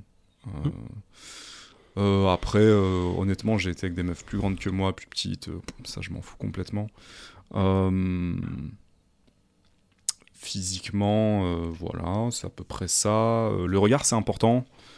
Euh, j'ai parlé des formes, les fesses, c'est très important. Point faible dans la vie. Euh, après, j'ai besoin vraiment d'avoir un, un feeling intellectuel et spirituel. C'est fondamental pour moi. Euh, quand il y a uniquement une attirance physique, mais qu'il n'y a rien derrière, je suis quelqu'un de très hyper intellectuel. euh, je réfléchis à plein de choses. euh, je suis aussi, euh, je pense, Ce qui peut être un handicap, hein, l'hyperintellectualisation. Complètement, et j'allais, j'allais venir à te dire qu'en fait, je crois que j'ai besoin d'une meuf qui me comprend, qui comprend mon fonctionnement et qui comprend euh, là où ça me cause des problèmes à moi-même, Ouais, bien sûr. et qui est capable du coup De, de, de- de te limiter. de m'aider en tout cas dans, De dans te ce limiter. fonctionnement et de me, de me- Non, non, pas de me limiter, c'est pas Si, le justement, parce qu'il faut Ah, pas que tu te débordes à des moments où c'est pas où ça te nuit.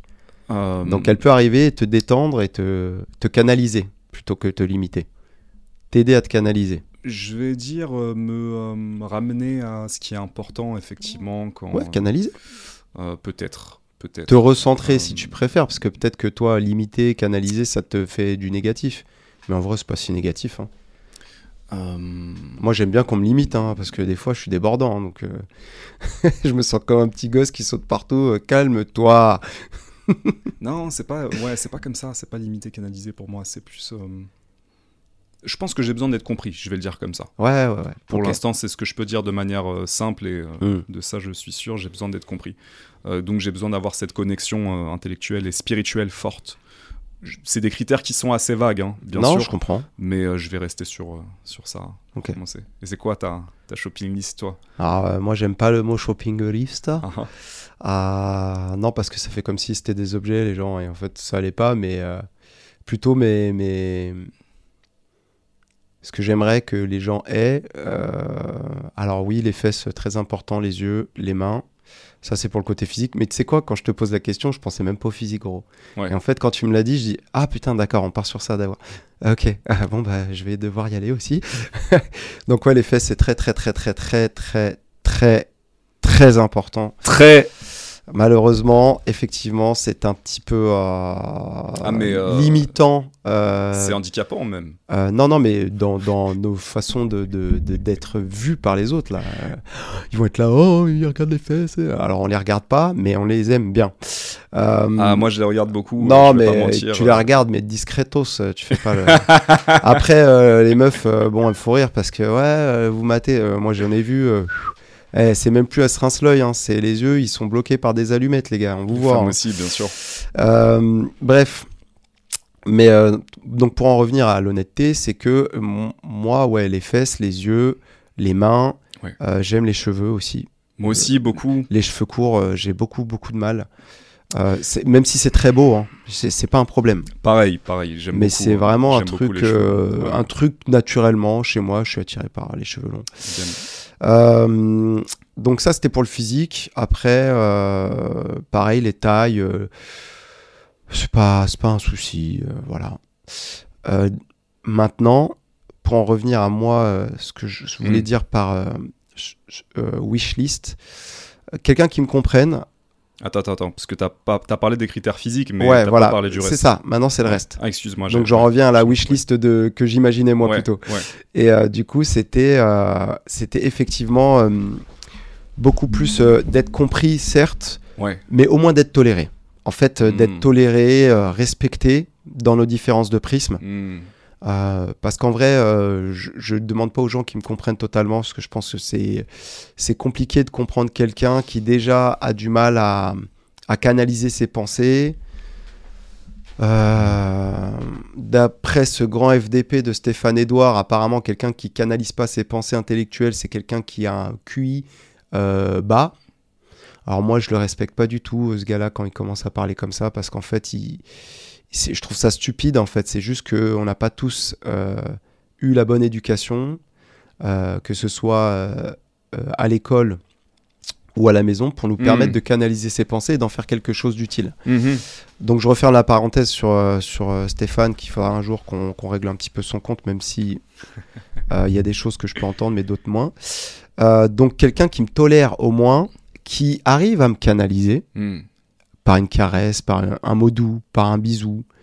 Euh, parce que moi, je me fais envahir souvent par, euh, par la... Tu vois, quand tu me parlais d'hy- d'hyper-intellectualisation, euh, ben moi, c'est, moi, je me fais envahir par un tas de, de, de- de- d'idées, de, de, de conception, de construction du monde, de, de, de psychologie des, des choses. En fait, je décortique constamment, constamment, constamment tout ce que je vois, tout ce que j'écoute, tout ce que je, je, je, toutes les personnes qui sont devant moi, et c'est épuisant Hmm. de ouf. Et j'ai besoin d'une personne qui arrive juste à poser la main sur moi et fou, tout se barre. Tu vois, quand je commence à me mettre en colère, elle vient, elle est là, et c'est terminé. Et si ça, je peux l'avoir, genre le gars, commande au Père Noël. Non, mais ça, c'est exceptionnel parce que j'avoue je suis pas évident à vivre. Euh, je suis quelqu'un de, de, pas facile, avec une franchise qui n'aide pas. Et je suis colérique, donc euh, j'ai vraiment besoin de quelqu'un qui m'apaise, qui apaise mes, mes idées, qui mon cerveau tourne trop vite, j'ai besoin qu'on me ralentisse. Voilà. Et qu'on qu'on se respecte au niveau des prismes. Et c'est tout, en fait. Hmm, hmm. Ça m'a beaucoup marqué ce que tu disais là, quand tu disais quelqu'un qui est capable de te ramener et puis de couper tout d'un coup. euh, et, et tu parles de caresses, euh, moi j'imagine vraiment. euh, pour moi, c'est vraiment la puissance du féminin en fait. Quand, Ah, pas tout le temps, pas toutes. Pas toutes. Ah, putain, non. Pas toutes, mais ça typiquement, euh, après ça peut aussi être, euh, des femmes peuvent le vivre aussi euh, avec le toucher de leur homme, mais moi c'est ce que j'ai perçu à ce moment-là, c'est ce truc-là en mode, il n'y a pas besoin de parler en fait. Mhm. Le geste suffit. Et, et tout est dissous tout de suite. Ouais. Et Mais ça, c'est magnifique. Et, a- je l'ai vécu aussi Voilà. parce que. Donc, je, je vois un petit peu où tu voulais m'emmener. Et oui, il y a peut-être euh, un petit peu de ça, effectivement. c'est ça que Ce je parlais côté- ce canaliser. côté stopper. canalisant, Ouais, ouais, Moi, j'ai besoin, en tout cas, je sais. hein. Euh, ce côté où euh, je suis capable de euh, euh, moi-même faire des trucs qui m'enfermer dans des schémas moi-même de, ma- Mhm. de par ma Ouais, manière d'être tu parlais de réflexion trop Mhm. poussée etc effectivement et euh, par contre ça quand quelqu'un est capable de te, ramener euh, c'est magnifique tu Ah vois bah, c'est incroyable. t'apaiser de cette Ouais. manière effectivement et, euh, et ça c'est ouais ça c'est très beau C'est ça, hein, en fait, la limitation dont je parlais tout à l'heure. Oui. Et moi, je le prends très bien parce que je, je me connais. Mm. Donc, je suis quelqu'un, je suis capable de déborder. Moi, je voyais très bien quand j'étais petit que je commençais à raconter toutes les inventions que j'avais en tête, que les gens, ils étaient débordés, ils en avaient rien à foutre, en fait. Euh, Au bout d'un moment, bah, en fait, euh, il y avait personne. euh, déjà, je trouvais pas d'écho. Mhm. Ça fait vraiment le petit geek de merde, alors que j'ai une tête de, de terroriste. ça doit faire marrer les gens parce qu'ils se disent putain, je vois pas du tout le gars comme ça. Quoi. Alors, j'écoute pas du zouk, euh, désolé les gars. Mhm. Mais euh, ouais, et du coup, euh, j'étais tout le temps bouillonnant, bouillonnant, puis j'ai- tué tout ça Mhm. parce que j'ai vu que ça intéressait personne et j'en ai grave souffert. ouais Mais vraiment, hein, Ouais. de toute cette imagination euh, que les gens voulaient pas ou qui faisait peur et tout, euh, je l'ai réfréné de ouf. Et euh, c'est pour ça que je te dis tolérer, respecter, c'est important. Voilà. C'était tout hein, sur ce sujet en tout cas. Mhm. Mhm. Elle est Ouais. pas mal, euh, elles sont pas mal les, les wishlists. hein. C'est bien, tu m'as poussé dans le physique. Moi, j'étais pas, j'étais pas cap. Hein, et- C'est bien, c'est bien. On, on a été euh, transparent. On a pas mal de questions, Isma. Je pense qu'on on peut commencer à y répondre. Ouais, Maintenant, on a fait un petit peu le point sur où on en était. Ouais. Euh, alors, euh, tu voulais parler de la clairvoyance et de comment la gérer dans des relations. Ouais. Alors, la clairvoyance, euh, si je me souviens bien, tu voulais parler du fait de euh, percevoir ce que l'autre ressent profondément, percevoir ce que cette personne est. Euh, comment, tu le, comment tu le décrirais? Alors, sans avoir la prétention de dire qu'on sait tout, parce qu'on sait jamais vraiment tout. Ouais. Et c'est ça qui fait la, la- la force aussi de l'esprit humain. Mais c'est en tout cas euh, comprendre les fonctionnements, les limites de la personne avec qui tu es, Ok. Euh, mais pas que de la personne avec qui tu es, hein, dans la vie de tous les jours aussi. euh, voilà, voir avant ce qui peut arriver parce que tu as déjà schématisé le truc et tout machin. Ça peut être handicapant euh, pour quelqu'un qui vit avec toi, qui n'a pas cette euh, façon de concevoir la vie ou d'appréhender la vie. Tu peux t'embrouiller avec parce que bah, la personne n'a pas vu euh, que tel truc n'allait pas fonctionner alors que toi tu le savais très bien et qu'en fait en lui donnant le conseil elle n'a pas écouté mais parce qu'il y a des gens ils sont dans l'empirique donc ils ont besoin de tester des choses et ça c'est difficile pour les gens clairvoyants de l'accepter Euh, pareil quand on est clairvoyant et je- ce terme il est un peu dérangeant parce que ça fait genre euh, les mecs euh, au-dessus. Non pas du Mm, tout. mm. mais quand tu es clairvoyant tu donnes des conseils t'es vraiment déçu que les gens les, les- les écoutent pas. Vraiment. Mm. parce que tu te dis putain euh, je sais. Là. Fais-moi confiance. Et non en fait on te fait pas confiance. Et du coup ça tu le prends comme une injustice c'est un peu frustrant. Donc tu vois première déjà première chose qui peut causer des des, des, des- des complexités. Mais au-delà de ça des fois tu perçois des choses que la personne ne voit pas n'est pas capable de voir mais parce que chacun euh, on renvoie quelque chose qu'on voit pas forcément. Oui, exactement. et quand toi tu mets le doigt dessus, la personne, euh, la personne, soit ça va la déranger, soit elle va être dans le euh, je nie, alors que toi tu le vois tous les jours, Mm. que cette personne elle a telle et telle façon de faire, que euh, voilà, et tu sais pourquoi elle est comme ça, et t'as beau en parler avec cette personne, c'est fermé, parce qu'elle n'est pas prête à recevoir. Et ça, euh, c'est la malédiction aussi des clairvoyants. Ça veut dire que euh, en fait, euh, comment tu fais pour vivre avec toutes ces choses-là les distiller ou pas et bien vivre? Mais c'est hyper dur. C'est très frustrant de pas pouvoir. Tu vois quelque chose et tu, tu, tu peux pas le dire parce que tu sais que si tu le dis, ça va pas passer ou ça va pas être écouté. C'est. C'est. Après, moi, je te connais un petit peu. Je sais que c'est difficile pour toi de pas dire les choses. Ah ouais, c'est un euh, calvaire. en général, ça déborde et en fait, tu vas euh, limite, tu vas dire, bon, je vais pas le dire, mais en fait, on sent que tu as envie de dire quelque chose et ça te déborde. Mais de ouf. Donc il y a ce truc-là. Terrible. Euh, J'ai envie de dire plusieurs choses sur la clairvoyance. Déjà, euh, je pense que naturellement, dans une relation, il y a un, un effet de miroir, Mm. et donc il y a un effet clairvoyance des deux côtés. Mm, mm. Ensuite, ce que tu décris, c'est aussi l'expérience de quelqu'un qui est naturellement plus sensible, plus empathique, et qui saisit la nature des gens beaucoup plus facilement, et donc euh, tu es capable de voir euh, là où il y a des dénis, euh, là où il y a un truc qui va pas forcément marcher pour cette personne, là où... Ok.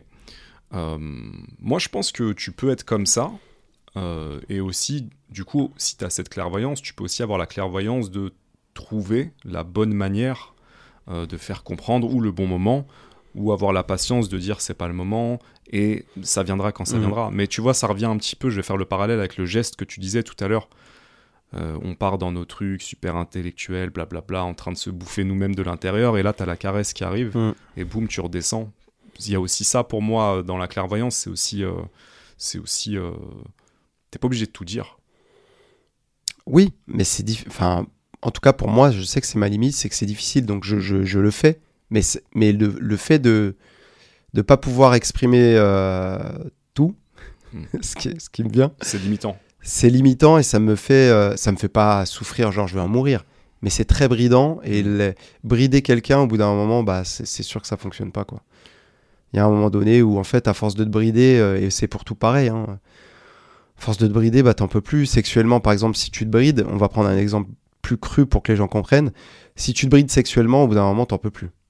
Tu vois. Ouais, ouais, mais attends, parce qu'on était sur la clairvoyance. Non, non, mais sûr. non mais c'est pour, c'est pour euh, faire comprendre aux gens que bah au niveau de la clairvoyance, Oui, oui, oui. quand t'as besoin d'exprimer des choses et que tu peux pas, bah au bout d'un moment, ça pète quoi. C'est- Bah, c'est là où moi je dis attention, parce que je pense que hum, ça peut aussi venir. euh, Tu as dit tout à l'heure, euh, je sais pas tout. En gros. Hum.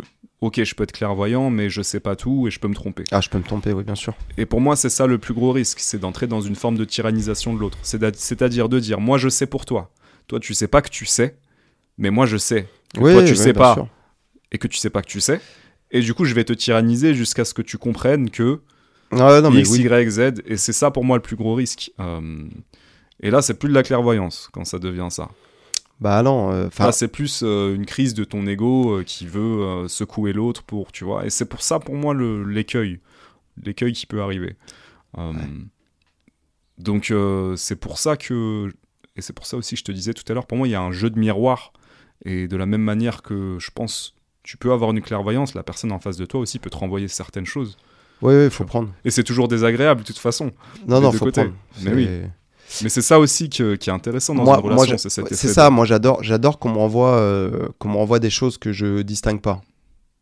Ça, c'est hyper important pour moi justement. Bah, dans la wishlist, euh, tu peux rajouter ça, tu vois. Hmm. Moi, j'aime bien qu'on me stimule et qu'on me dise, euh, mais avec bienveillance. Hein. Ouais. Euh, voilà, bah ça, euh, ouais, t'es sûr?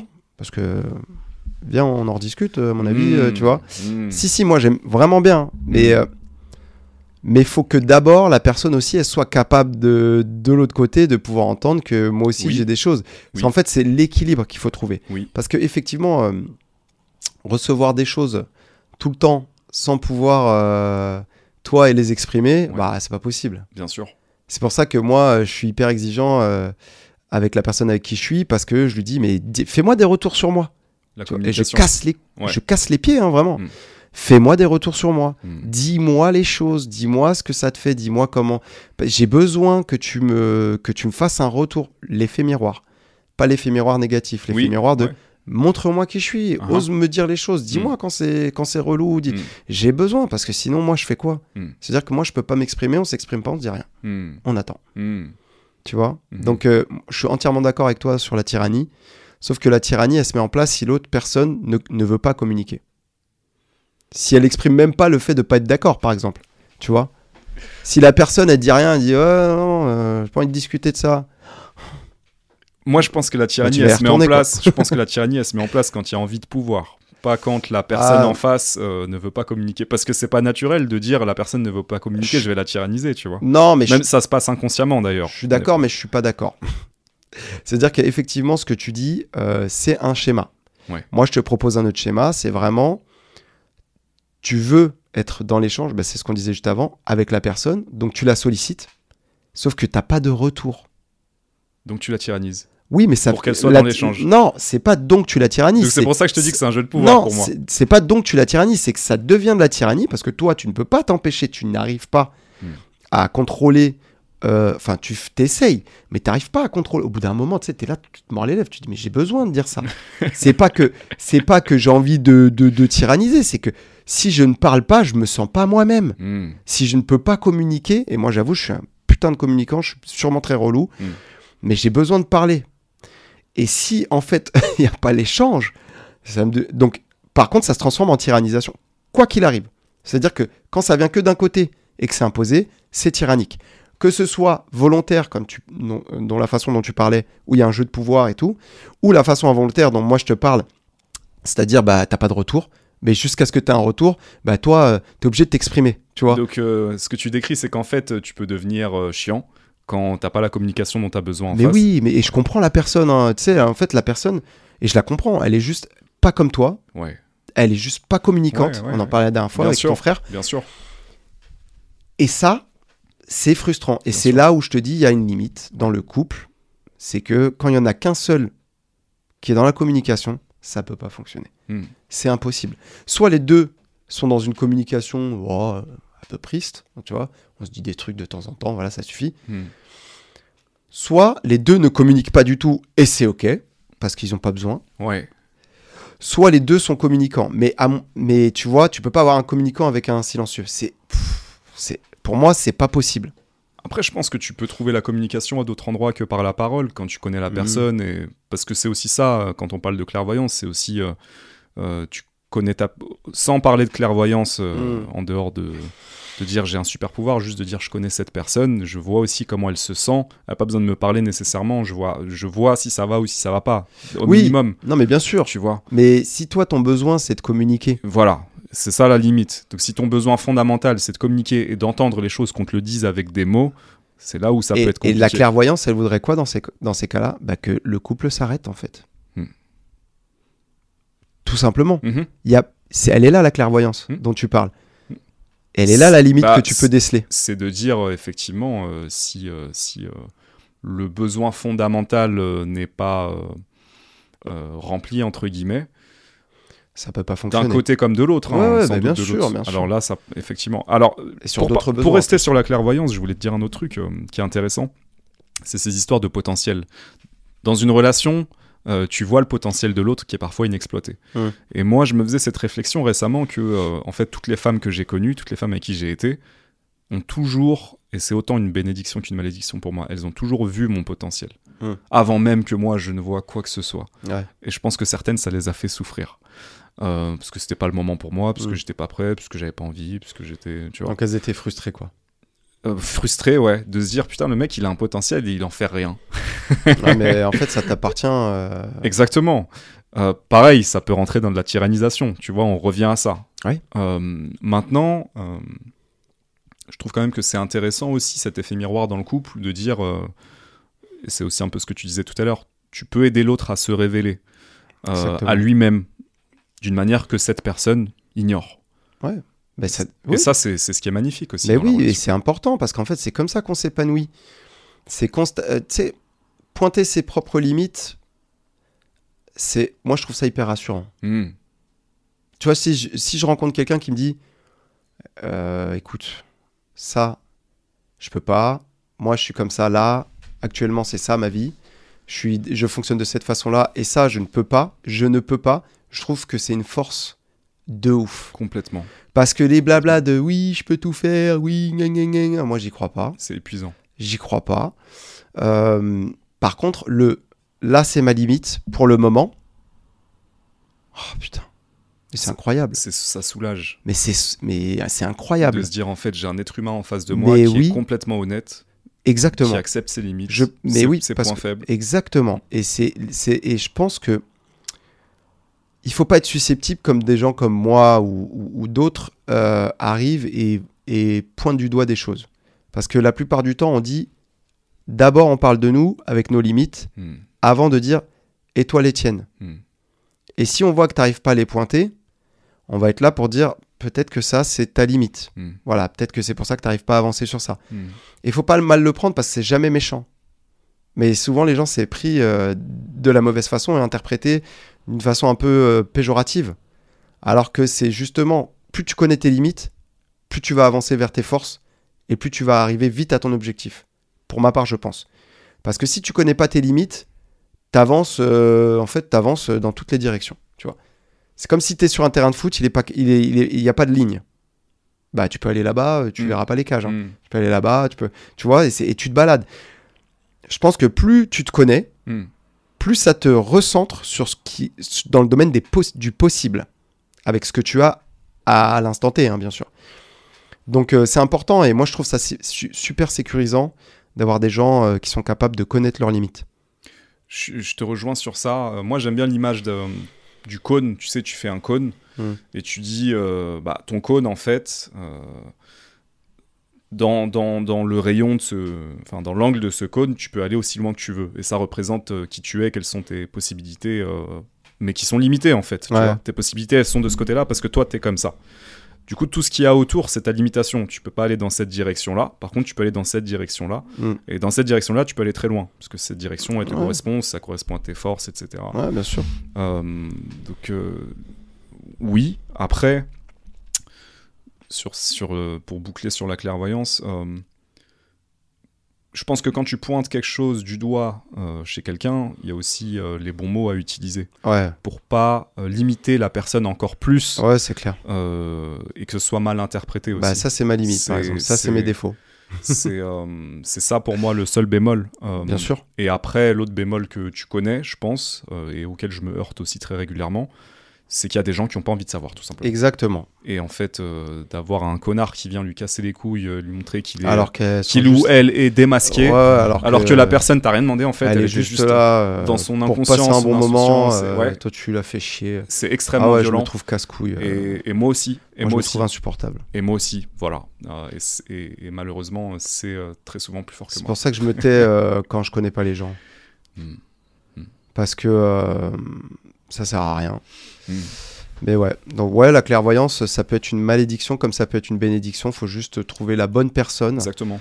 avec qui euh, faire en sorte que cette, euh, cette clairvoyance soit bien entendue et qu'elle ait la même, en tout cas, bienveillance en retour, pas forcément clairvoyance, de te faire des retours sur toi et sur ce que tu peux euh, mettre en place qui peut être relou. Ouais, et puis être capable de l'accepter, Ouais. ouais, d'évoluer ensemble. C'est ça. On avait une autre question sur euh, le. euh, on voulait parler de respecter euh, le besoin d'espace de l'autre. Oui. Respecter le besoin d'espace de l'autre. Alors ça, c'est très important pour moi. Euh, j'ai besoin de beaucoup d'espace. J'ai besoin de beaucoup de temps solo. Parce que c'est beaucoup comme ça que je me recharge en fait. Mhm. je suis un peu une éponge émotionnelle. J'absorbe beaucoup les émotions des gens et, et puis très rapidement je, je sature, même si Hmm. J'ai des moments où je suis très sociable, hein, mais très rapidement je sature et moi ça m'é- ça m'épuise en fait d'être avec des gens. J'ai besoin à un moment de revenir dans mon monde, revenir dans ma bulle, revenir dans mes ressentis, Ouais. me recentrer, redescendre un petit peu. Et, euh, et même si je suis avec une femme que j'aime énormément et on a une super euh, connexion et tout, euh, c'est pas possible pour moi en fait de passer euh, 4 jours d'affilée euh, où on est euh, ensemble. C'est même pas possible pour moi de passer euh, 48 heures d'affilée où on est ensemble non-stop, tu vois. Il y a un moment Ouais, où il va je, falloir je- bosser un peu quand même. je- Ah, mais il y a un moment en fait, euh, Il je... va falloir bosser un petit peu. c'est- parce que c'est- 48 c'est heures, c'est pas beaucoup. hein. c'est plus possible. Moi, j'ai besoin de mon heure tout seul où je suis dans Ah bah trucs. ça oui. Euh, Ouais, sinon, si on parle d'heures, oui. Ah ouais, je te parle de. Ouais. ouais, ça peut être une ou deux heures où je vais faire mon sport, je vais faire mes trucs, je reviens, je suis rechargé. Mais si je suis avec cette personne tout le temps, il y a un moment où euh, c'est plus possible. Bah oui, dans une Moi, relation, c'est ça, hein. dans une relation de couple en fait, parce que faut, faut, faut qu'on parle de ça dans, dans, le- dans le couple. Ouais. Euh, c'est le plus compliqué, c'est-à-dire quand tu as quelqu'un qui est dépendant euh, affectif, il va pas te laisser cet espace. Mhm. Alors que cette même personne, elle apprécie de l'avoir cet espace. Parce qu'il y a des moments où tu es obligé de l'avoir. Tu vas au sport, euh, cette personne-là, elle a son moment elle. Mhm. Mhm. Mais quand toi tu rentres et ou qu'il y a un moment donné où tu as besoin d'être solo, ce sera pas respecté. Et ça, on en avait déjà parlé, ça c'est vraiment compliqué. Moi, j'ai pas des besoins énormes d'être seul, mais j'ai des besoins quand même. Et, et- j'aimerais bien que la personne qui est avec moi, elle le prenne pas mal. quand euh, j'ai besoin euh, bah, que de pas l'avoir, en fait, et qu'elle me manque. J'ai besoin que cette personne me manque, Hmm. de ressentir le manque avant de pouvoir euh, revenir et d'être là. Ah putain, je suis trop content de l'avoir. Mm. euh, tu Mm. m'avais manqué. Tu vois? Hmm. Moi, des, euh, voilà, des, des vacances tout le temps avec ma copine, des trucs où on est tout le temps collés, on va faire du shopping ensemble, des machins. Au secours. Au secours. Mais moi, je suis pareil. hein. Il y a rire, des moments où on pareil. peut le faire. Ouais. Mais arrêtez de, de croire que parce qu'on est collé, euh, la vie elle est belle. Mais non, elle est pas belle. En fait, du tout. euh, moi, j'ai besoin qu'on me manque en fait pour être trop heureux de retrouver la personne. Donc effectivement, euh, il va falloir donner l'espace et peut-être aussi travailler sur cette dépendance affective. Tu vois? Et de se dire putain, mais pourquoi j'ai tout le temps envie d'être collé alors que alors Je- que lui non, tu vois Bah pourquoi que- euh, pourquoi pourquoi? Est-ce que c'est que de la dépendance affective ou est-ce que euh, c'est pas Quel- dans la, la manière de vivre de certaines personnes, euh, même de certaines femmes, Ouais, dans mais une ça plus peut grande mesure, tu vois? Je pense qu'il y a beaucoup de femmes qui se sentent naturellement. euh, euh, je pense qu'il y a beaucoup de femmes dans une relation de couple qui peuvent se sentir euh, rejetées régulièrement par la manière dont l'homme réagit. Typiquement, ce qu'on dit, ça peut être interprété comme ça. Euh, j'ai besoin que tu me manques. Euh, donc, ce qui veut dire, en fait, ce qui est notre manière de dire euh, j'ai besoin de passer du temps tout seul. euh, Non, mais parce que j'ai vraiment besoin de ressentir qu'elle n'est pas là et que j'ai envie de la retrouver. Ouais, Vraiment. mais je le, je le connais bien, ce, ce besoin, donc je te comprends. Après, c'est mon fonctionnement lié à, aussi à, à, ma vie et à ma mère. Ouais. et comment j'ai vécu les relations avec. Mais peu importe. Mm. Il est là, le fonctionnement, il ne changera pas. Hmm. Donc il faut, il faut le respecter. Tu vois Euh, et, ça, et ça, c'est pas facile de trouver les espaces. hein. Bah, c'est pas facile déjà de trouver la communication, la bonne communication, parce Ah que en fait, elle va des deux côtés. Elle va du côté de la personne qui dit moi j'ai besoin de ces moments où je suis pas avec toi, et l'autre personne qui te dit moi j'ai besoin de plus de moments Où je suis avec de, toi. de Ouais. qualité où tu es vraiment là en plus. Ouais, c'est sûr. Et Mm. puis, euh, me connaissant, euh, et c'est pas le cas de tout le monde, je sais que moi, je suis toujours en train de bouillonner dans mon cerveau, donc euh, je, je suis là, mais je suis pas là, en fait. Donc, euh, Oui, oui, donc ça peut arriver. Hein. Oui. Ça peut arriver. Tu vois, il faut que je bois un petit verre pour me calmer. tu vois? Sinon, euh, je suis, en fait, je suis tout le temps euh, dans ma tête. Il se passe toujours un truc. Je suis comme ça, en train de fabriquer des trucs dans ma tête et tout. là. Mais ta gueule, tu vois. Au bout d'un moment. Et cette personne, s'il arrive à juste me, me canaliser, donc on en Oui, revient à, ce que je demande. Et bah normalement ça, ça n'arrive pas. Et euh, bah, il faut de la stimulation, il faut beaucoup discuter, il faut Ouais. être dans la communication. Oui. Euh, et c'est pas facile, c'est pas facile. Mais oui, cet espace est très important. Donc euh, petite recommandation, ah, même si normalement on n'en fait pas sur cette chaîne, euh, communiquez sur vos envies, vos besoins, Ouais, carrément. et soyez attentif à l'espace que votre partenaire vous donne, et essayez de lui donner ce même espace en retour. Exactement. Parce que cet espace que vous prenez malgré vous, c'est ce qui permet aussi de faire en sorte que vous, vous soyez euh, libéré de cette envie et ce besoin d'espace. Ouais. Tu vois ce que je veux dire? Ouais. Quand on n'est pas là, en gros, quand, euh, quand on n'est pas là, et bah, que vous vous retrouvez seul, c'est le moment où vous avez le droit d'avoir cet espace-là. Mhm. Donc profitez-en autant que nous, on pourra en profiter aussi. Ouais. Et, Voilà. et à nous, de, quand on revient, de- d'être réellement présent, Ouais, de de- d'être vraiment là. ouais, c'est sûr. Parce que ce sûr. que tu décrivais aussi, c'est très important et moi, je me reconnais beaucoup là-dedans. C'est-à-dire que je sais qu'on a pu me le reprocher, dans des précédentes relations, une en particulière où euh, j'étais tellement dans euh, mes objectifs, mes, mon travail, mes ceci, mes cela, que euh, j'étais pas Ouais, là t'étais pas là. à ouais. beaucoup de moments. Et ce manque de présence, en fait, enfin, c'est comme si tu étais absent tout Ouais, simplement. ouais, c'est clair. C'est désagréable pour tout le Mm. monde. C'est clair. Alors, prochaine question. On en a pas mal. Hein. Eh ben, c'est très bien. On va s'amuser. Euh, ouais. Équilibre couple, hiérarchie, complémentarité. Ouais, ça c'est c'est euh, c'était un sujet que je voulais aborder parce que c'est vrai que euh, je, je, je l'ai entendu un petit peu dans le podcast euh, euh, euh, Femmes, Hommes, Réconciliation que vous avez fait.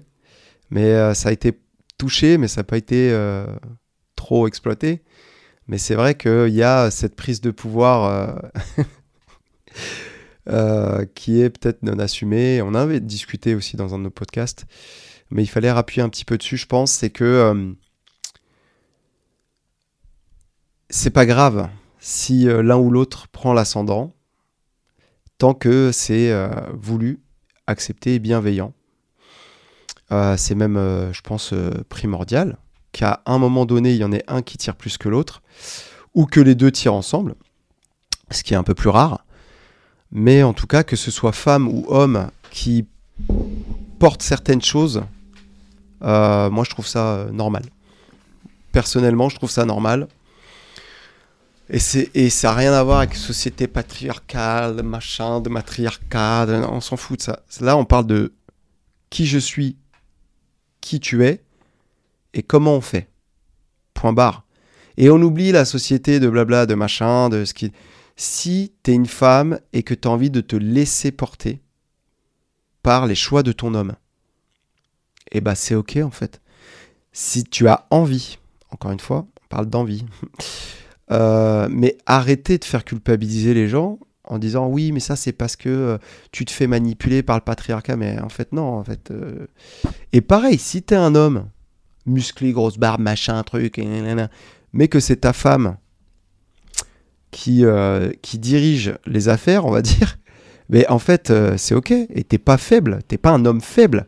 Il faut arrêter ça. C'est juste que c'est ta façon de fonctionner ta construction par rapport à ce que t'as vécu peut-être avec tes parents mais laissez les gens tranquilles en fait quand c'est consenti, tu vois. Je regardais un reportage là sur euh, Beckham, j'ai regardé 10 minutes, j'ai su tout de suite qui c'est qui portait la culotte dans le couple. 10 minutes. C'est Victoria Beckham, point barre. Et lui, il s'en branle. Il est là, alors que beau gosse de ouf, euh, il peut avoir toutes les meufs, euh, le mec il est millionnaire, il, il, il a gagné sûrement plus qu'elle au bout d'un moment. Et en fait, le gars, il, il a juste envie de se laisser porter par une nana en qui il a confiance. Donc il s'en tape.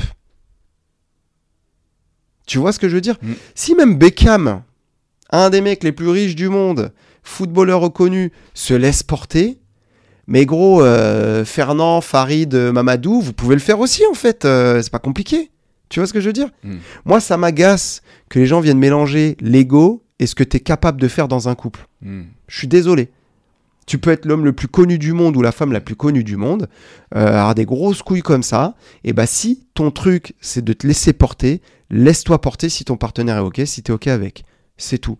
Et si vous avez besoin d'équilibre, bah là après ça, ça, ça se discute, tu vois, faut, faut voir.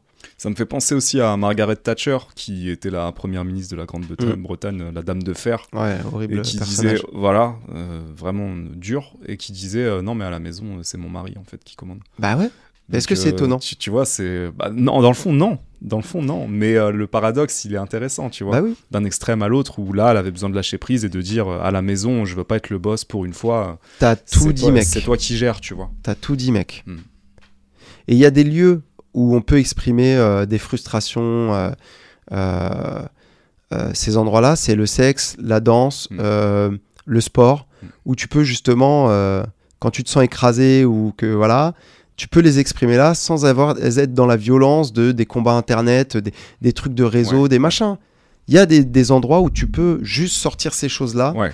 et être ok Et donc, ce que tu dis aussi, c'est des endroits dans la relation aussi. dans la relation même des aussi. endroits bien dans la sûr. relation même. Parce que tu Bien parlais sûr. de relations sexuelles, et c'est aussi parfois un endroit où justement il y a un petit rééquilibrage. Eh, Bah totalement. Tu euh, vois, quand c'est allé trop loin dans un côté que de, de pouvoir et que euh, y a de la frustration, et en fait, elle peut nourrir euh, la relation. Exactement. Et c'est là où l'équilibre se crée. Mhm. Donc euh, voilà, moi je voulais juste revenir sur ça et, et bien dire aux gens que euh, vous n'avez vous n'avez pas, c'est pas votre image extérieure qui vous condamne Mm. à faire des choix dans votre couple. Mhm, mhm. Tu peux être, euh, comme j'ai pris l'exemple de Beckham, mais bien d'autres, je pense, le plus beau, le plus riche, le plus machin. Si tu as envie que ce soit ta femme qui fasse les choix pour toi, parce que c'est comme ça que tu envisages les choses, eh ben vas-y mon gars, vas-y. Fais confiance à ta femme. Ouais, ça revient à cette histoire de, de connaissance, de connaissance et de besoins personnels. Exactement. Faut pas que ce soit dicté par la société en fait. Exactement. J'aurais pas beaucoup plus à dire sur ça. Je te rejoins sur ça. Euh, Alors, qu'est-ce qu'on a d'autre comme question? Alors, on a des questions sur le polyamour, la polygamie, on a des questions sur les ruptures qui renforcent l'amitié. Bah tiens, Ah. commençons par la rupture. Vas-y. Rupture qui renforce l'amitié, est-ce que ça existe? L'ex comme allié malgré la rupture Bah écoute, moi c'est très simple, j'ai pas d'amitié avec mes ex. Ouais, tu l'avais dit. Fin d'histoire, je l'ai dit, dans le, je l'ai dit dans le, pro- le précédent épisode, Oui. j'aurais rien à dire de plus. Dans Roulette Russe, ouais, qui Euh, était très bien d'ailleurs. Voilà, mais content que ça t'ait plu. Ouais, Euh, moi je kiffe. J'ai, j'ai euh, ouais, pas d'amitié avec des ex, donc j'ai aucune expérience sur ça. Ok, moi Peut-être j'ai. tu auras plus de choses oui, à dire. Oui, j'ai. j'ai. Euh, oui, effectivement, il y a des ex avec qui euh, je. J'en pense à une en particulier, même deux. ouais. Moi, je, je suis encore très, très. Parce que j'aime, j'aime encore ces personnes. Je l'avais déjà dit aussi euh, dans les précédents podcasts, mais je les aime différemment. Voilà.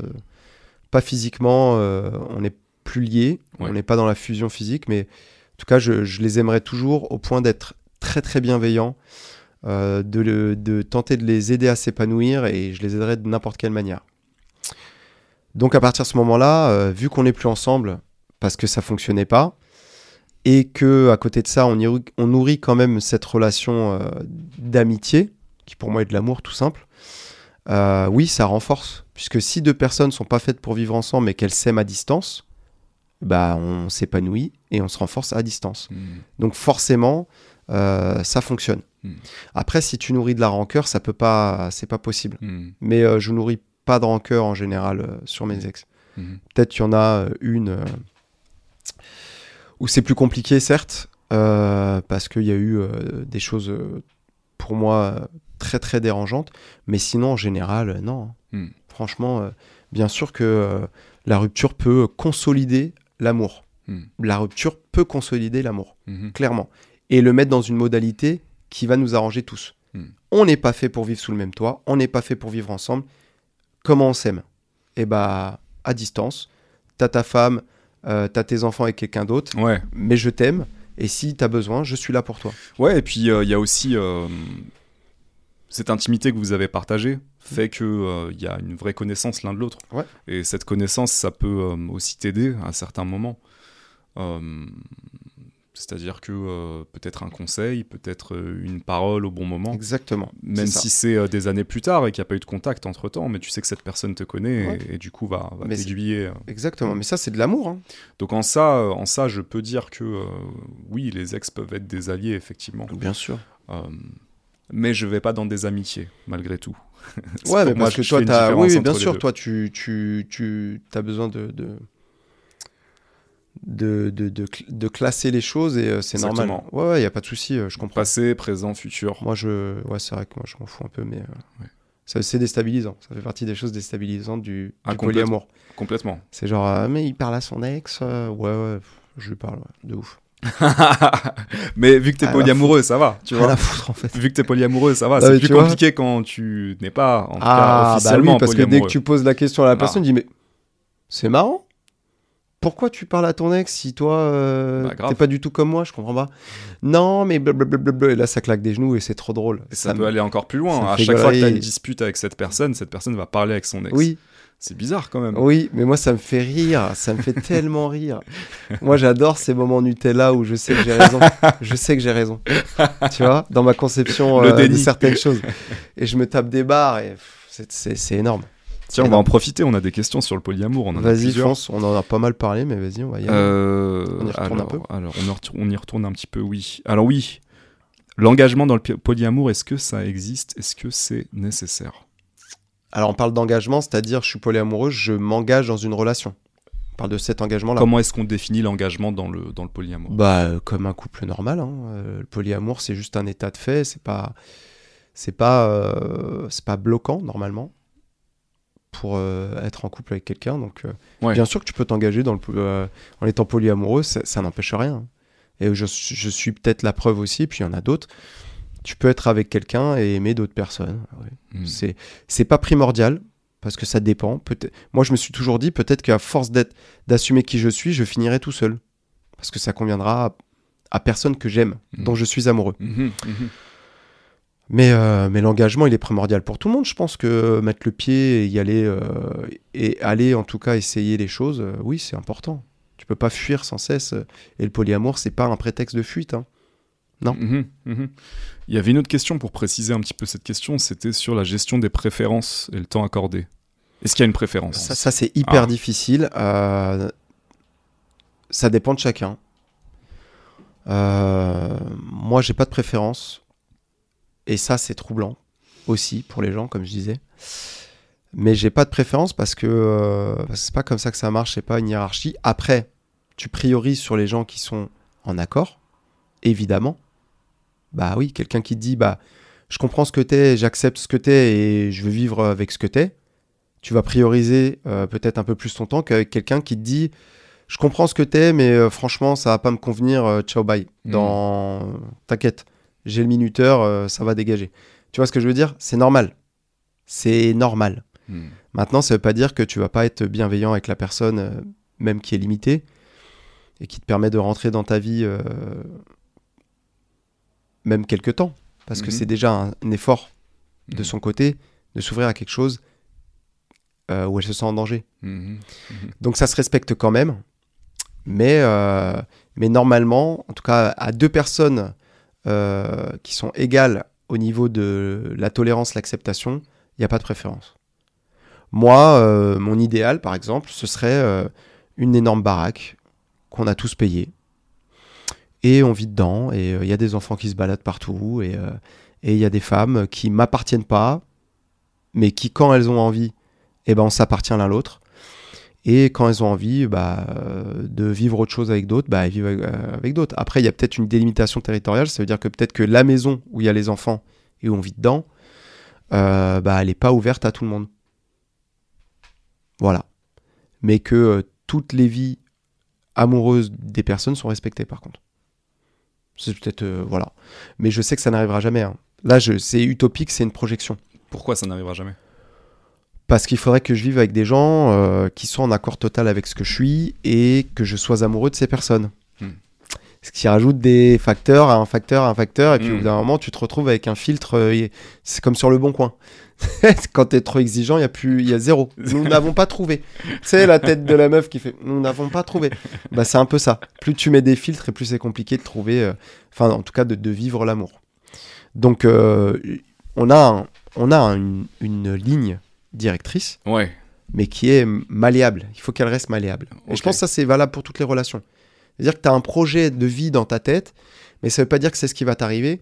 Et c'est important que ce projet de vie, il soit en parallèle et s- il se reconstruise et il se croise en parallèle avec le projet de vie de la personne avec qui Oui, t'es. parce que la personne que tu vas rencontrer va apporter aussi, va Elle contribuer a, à. Exactement, elle a son prisme, tu as ton prisme. Alors, couleur. soit on reste en translation, c'est-à-dire qu'on est sur deux Ouais.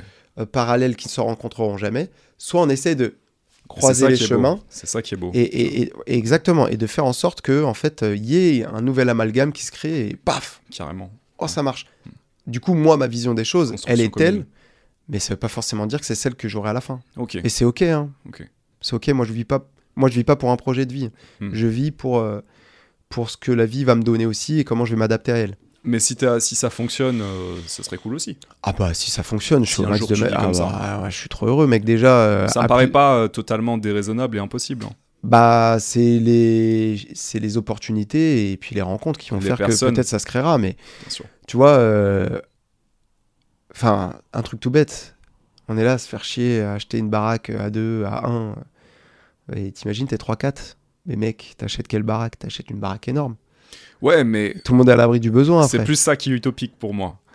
Euh, Bah, ça va vite, hein. ouais, mais ça va aussi très vite que les gens changent d'avis euh, et envie d'autre chose. Ah euh, oui, non, non, non, ça c'est euh, sûr. Ça c'est sûr que c'est plus sur du durable. Mais oui, mais après c'est, il y a des modalités d'échange. Tu te mets pas avec n'importe qui sous un même toit. euh, Enfin voilà, tu vois ce que je veux dire. Ouais, tu peux définir les choses en amont. Exactement. Et de toute façon, c'est ce que tout le monde fait. hein. Quand tu es à deux ou à un, euh, enfin Mm. quand tu es à deux, tu, tu fais un contrat. Mhm, mhm, Donc tu sais, euh, c'est du 50-50, machin truc. Tu vois, les Ouais, ouais, modalités de ouais. revente, elles sont là. carrément. Donc oui, ça c'est utopique dans les termes, mais en vrai, ça peut être peut contractualisé. gérer. Mm. Mm. Voilà. Il y avait une autre question euh, sur, euh, pour moi précisément, est-ce que je pourrais être polyamoureux Euh, Ouais. Ça va être expéditif, c'est pareil. hein. non. je, je me suis posé la question. hein. Ouais. Je me suis posé la question, je pense qu'on en a parlé il y a plusieurs années. Ouais. Euh, parce que euh, je me rendais compte que, en tout cas, quand j'étais très amoureux, j'étais quand même capable d'avoir des euh, fortes euh, euh, attirances euh, physiques et même le besoin de connecter avec d'autres Mhm. femmes et de- de- d'avoir une énergie différente. Je ne je saurais pas te dire exactement pourquoi, mais peut-être qu'il n'y a pas besoin de, de plus développer que ça pour l'instant. Donc à ce moment-là, je me suis dit, euh, est-ce que je serais pas euh, mieux dans une relation ouverte, sans parler de polyamour Euh, ce qui s'est passé ensuite, c'est que j'ai vécu euh, célibataire pendant plusieurs années, donc j'ai eu plusieurs relations en parallèle qui n'étaient pas des relations où on était en couple, qui- Mhm. où on était engagé. Mais donc j'ai expérimenté ce que c'était de, en tout cas moi, pas être exclusif. Euh, et en fait, globalement, euh, et paradoxalement, ça crée beaucoup d'anxiété chez moi. ça me rend pas. Ouais, je comprends. Je me sens pas passer le boost de l'ego. Je me sens pas bien, en fait. Oui. Euh, et je vais Je même comprends. te dire qu'une fois, euh, j'avais fait un atelier de tantra sur Paris, euh, où c'était un peu en mode, tu sais, danse extatique. Je sais pas si tu connais. En gros, je ça- crois voir, mais. c'est des ateliers dirigés où il y a différentes ambiances de, de danse, c'est guidé, les gens dansent, et puis après tu vas chercher le contact avec d'autres femmes, Ouais. avec le sexe opposé en tout cas. Euh, et euh, il y avait pas mal d'exercices comme ça, et je me suis retrouvé un moment euh, dans ce truc de, de tantra, donc tantra, danse extatique, un, mél- un mélange des deux, entouré de femmes, avec les yeux fermés. Donc juste, je sentais que j'étais entouré de femmes et qu'elles me touchaient. je sentais leur odeur et tout, c'était pas désagréable. Mm. Mais je me suis aussi senti à ce moment-là euh, très anxieux, en mode euh, comme si j'étais euh, désintégré, tu vois. Comme si un, un morceau de moi euh, Ouais, ouais, je vois. était avec euh, chaque personne, mais que du coup j'étais plus vraiment présent à moi-même. ouais. Et globalement, ça c'est un petit peu la métaphore que je peux te donner pour te dire comment je me suis senti dans les moments de ma vie où j'étais euh, Partagé. partagé entre plusieurs femmes. Ça a créé beaucoup d'anxiété, euh, beaucoup de, de Enfin voilà. Donc en fait, non, moi je pense que profondément je suis exclusif. Alors, moi, je vois deux choses. Ouais. Alors, ta volonté et tes capacités sont exclusives. Mhm. Ok.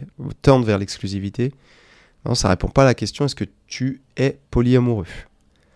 Être capable d'assumer le polyamour et la polygamie, c'est différent de être capable d'aimer plusieurs personnes en même temps. Le polyamour, c'est être capable d'aimer plusieurs personnes en même temps. Point à la ligne. Il n'y a, pas, euh, y a pas de polygamie, il n'y a pas de machin. Est-ce que tu peux ressentir des sentiments forts pour plusieurs personnes? Sans pour autant euh, consommer quoi que ce soit Ça m'est jamais arrivé.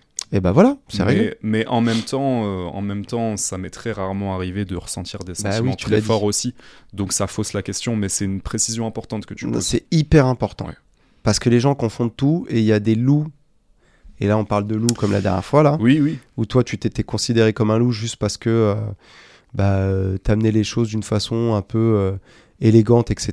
Ce qui n'a rien à voir avec le loup, parce que voilà.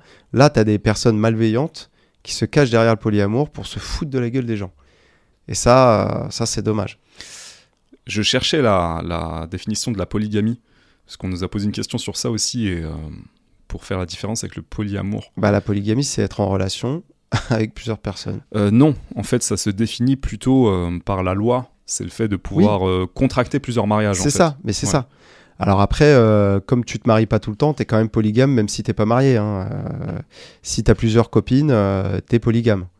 Alors, c'est comme quand t'es en couple, t'es pas en couple parce que t'es marié. Tu vois ce que je veux dire? Oui, T'es quand même en couple. Donc maintenant, on l'élargit aux relations plutôt que juste le fermer sur le mariage. Mais effectivement, tu as raison, à la base, c'est un état marital. c'est un état marital. Tu viens, euh, t'as t'as des origines sénégalaises. Oui, oui, bien sûr, nous, ça origines existe au algériennes. Sénégal, ça, ça sans existe problème. chez nous. Euh, par contre, c'est plus du côté euh, un homme se marie avec plusieurs Et femmes. ça qui, moi, c'est ça qui me dérange. C'est pas une femme peut se marier avec plusieurs hommes. C'est ça qui me dérange. Hmm. Et moi, euh, j'enlève le mariage de la notion et je parle de polygamie vraiment relationnelle. Moi, ce qui me dérange, c'est quand ça tourne que d'un côté. Mais ça, c'est dérangeant de ouf. Parce que ça veut dire que toi, tu te permets de faire des trucs. mais euh, genre l'autre, non, c'est pas possible. Mais c'est dingue, c'est incroyable, ça, c'est dingo ça. Moi, j'arrive pas à concevoir ce- cette façon uni- unilatérale de concevoir la, société. Je comprends pas. C'est. ça, c'est oppressant pour moi. Ça, ça m'angoisse. Je comprends. euh, je pense que les gens qui euh, voient les choses comme ça pensent qu'il y a une différence fondamentale entre les femmes et les hommes. Peut-être que c'est du machisme, mais que du coup, eux souhaiteraient que leurs femmes leur appartiennent euh, Ah ouais, mais inversement non. ouais. Voilà, donc je peux comprendre à cet endroit-là euh, les femmes qui se révoltent contre ce genre de, de mode de pensée euh, totalement, Bah, même les hommes, en fait. et certains, certains hommes moins. Ah Mais, ouais Moi, ça me dérange de ouf, moi. Je pense qu'il y en a moins, mais je vais revenir à, à cette histoire de polygamie, puisque là, j'étais en train de m'imaginer en train de vivre avec deux ou trois femmes. Et je me suis dit, pourquoi pas, en fait C'est difficile. c'est- et pour, Alors que je viens de te dire que je suis Oui, pas oui, polyamoureux, oui, tu oui, vois. oui, oui. Donc il y a quelque chose d'intéressant là. Ouais, c'est cool. Euh, Il y a quelque chose d'intéressant, euh, à creuser. Peut-être on en parlera les prochaines fois, mais euh, c'est intéressant. Je sais pas pourquoi j'ai réagi comme ça, mais Bah, parce que ça per- les discussions permettent d'avoir une autre vision des choses. Ça, tout ça Mm. ouvre des portes de réflexion. Hmm. Et peut-être la prochaine fois, tu reviendras, tu me dis, ouais, j'y ai pensé. En fait, non, pas du tout. tu vois? Qui sait exactement. En tout cas, la porte, euh, la porte s'est ouverte, mais bon, globalement, euh, globalement, pour répondre sur la question, je pense que je suis euh, exclusif, très exclusif dans ma manière de, de vivre mes relations. Bien sûr. Parce que j'aime bien approfondir une connexion avec quelqu'un et avoir une complicité. Oui, et vois. te partager, tu l'as dit très clairement, te permet pas ça et ça t'angoisse. Donc, euh, Ça m'angoisse de me partager. ah, ben non, mais je comprends. Dans le fond, euh, ouais. C'est ta limite. Exactement. Euh, alors, la suite. Alors, on avait une question sur l'odeur. Ah oui, deux questions Ouais, sur le corps et l'odeur. Alors, Trop, trop bien. alors déjà, j'ai envie de dire euh, dédicace à Sophia. Parce Ouais, que, c'est la meilleure. Parce que t'es la meilleure, en fait. Elle contribue que- de ouf. Parce que faut que je te fasse un cadeau. Donc, euh, on va y penser.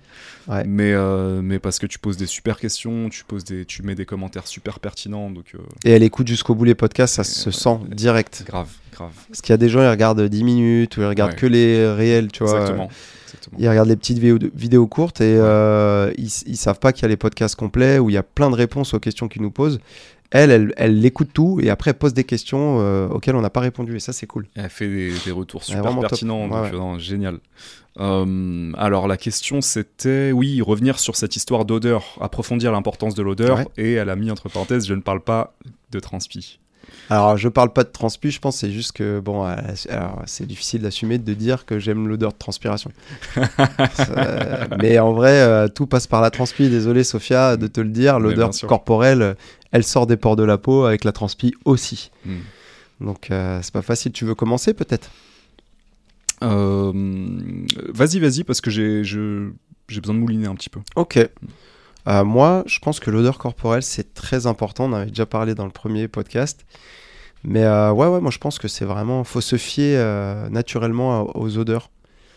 Et quand tu sens quelqu'un que tu le sens pas, c'est une vraie expression à prendre au, au Hmm, premier degré. Je le sens pas. Je le sens pas. Tu vois? Et on fait pas attention à ce qu'on dit. Hmm. Tu vois? Hmm.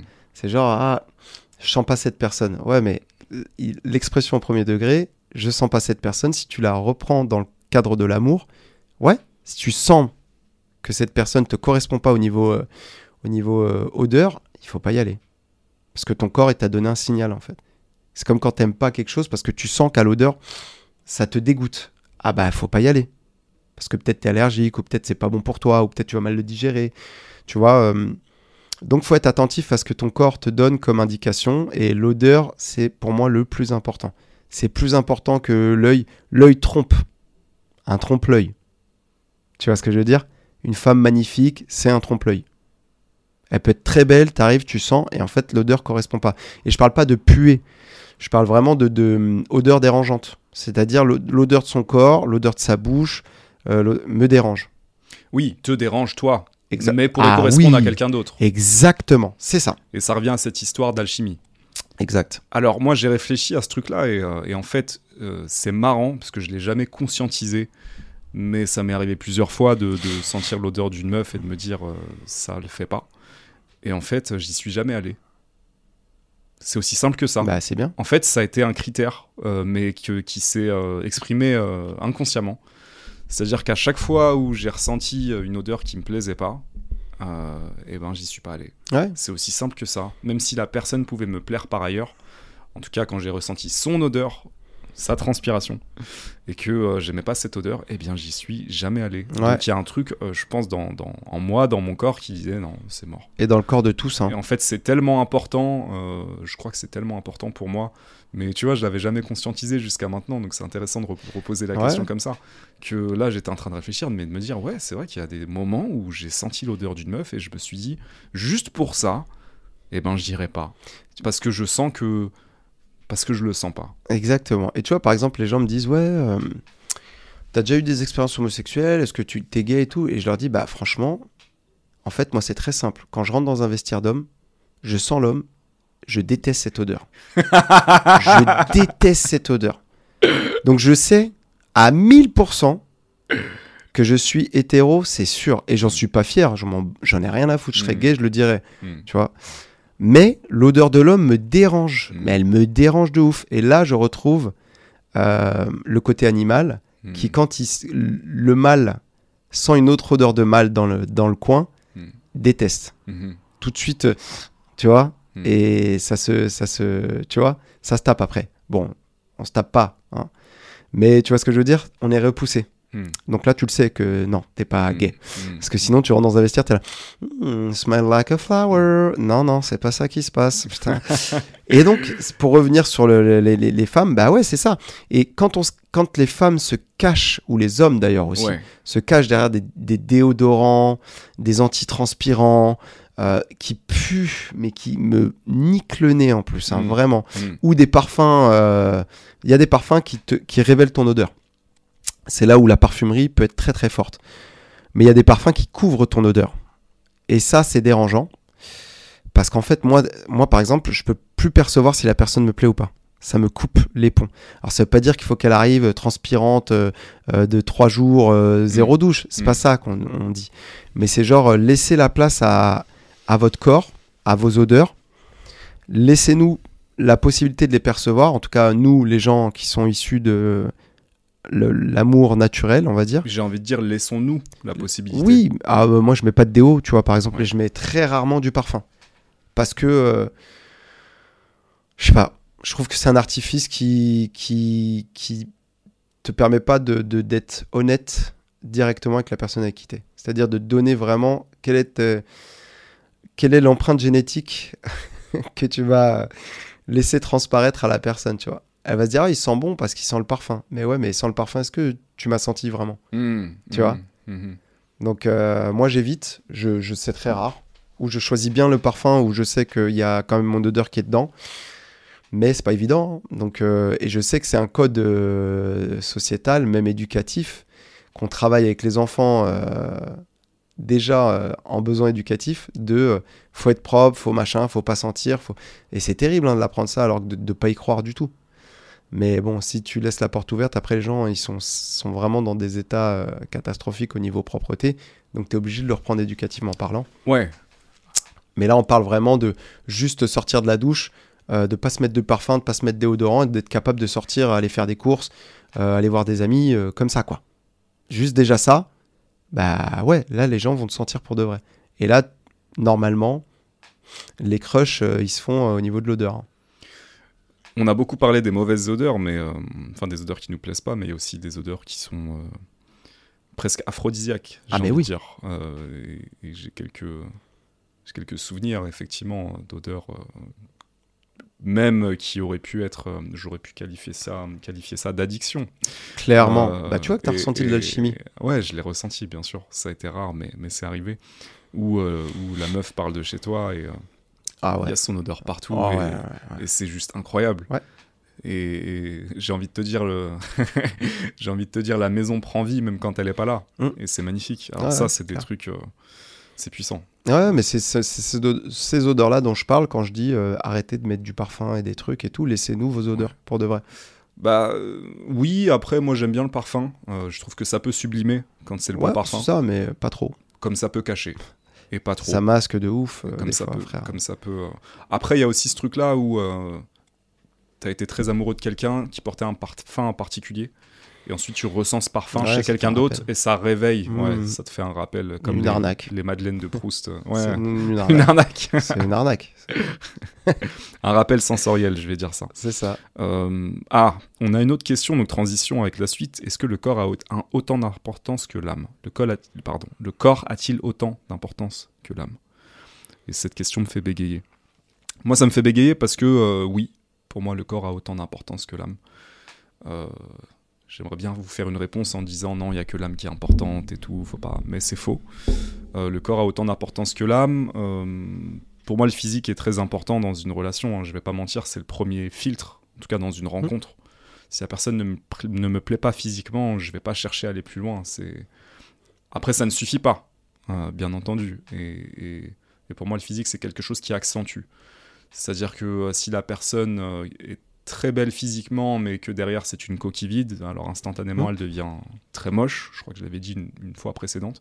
Par contre, si euh, les deux sont alignés, tu as la connexion corps, euh, cœur, âme, euh, là c'est incroyable. Très Ouais. rare, mais c'est. Je pense que c'est ce qui m'intéresse. Donc oui, pour moi, le corps a autant d'importance que l'âme. Euh, Oui, là, je dirais pas l'un sans l'autre, je dirais les deux. Qu'est-ce que tu dirais, toi? Bah, je, je te rejoins, mais après, il faut juste expliquer aux gens qu'il n'y a pas. En fait, quand on dit ça, il n'y a pas de, de stéréotype précis qui nous plaise. Euh, dans le sens où, en fait, euh, moi, je vais trouver quelqu'un de beau, peut-être tu vas le trouver moche. Bien sûr. Du coup, euh, on parle vraiment pas de, de, de- de beauté universelle. On parle de beauté subjective qu'on aime nous. Exactement. Voilà, qu'on soit bien clair. Exactement. Et du coup, à partir de ce moment-là, euh, bah, le domaine des possibles, c'est ouvert à tout. Quoi. Ouais. Tout ce qui nous plaît, en tout cas, euh, tout, dans nos critères euh, de beauté, en tout cas, euh, tout est ouvert. On a, moi, j'ai pas de physique type. J'ai des physiques orientées, oui, mais, je peux tomber amoureux des physiques qui sont opposées. Mais l'âme, elle entre en jeu, en fait, parce que pour moi, le corps, c'est le reflet de l'âme. Tu le vois aux gens, comment ils se tiennent, sur les visages, il y a tout marqué. Tout marqué. Quelqu'un qui va être dur, il a un visage dur. Mais un visage dur.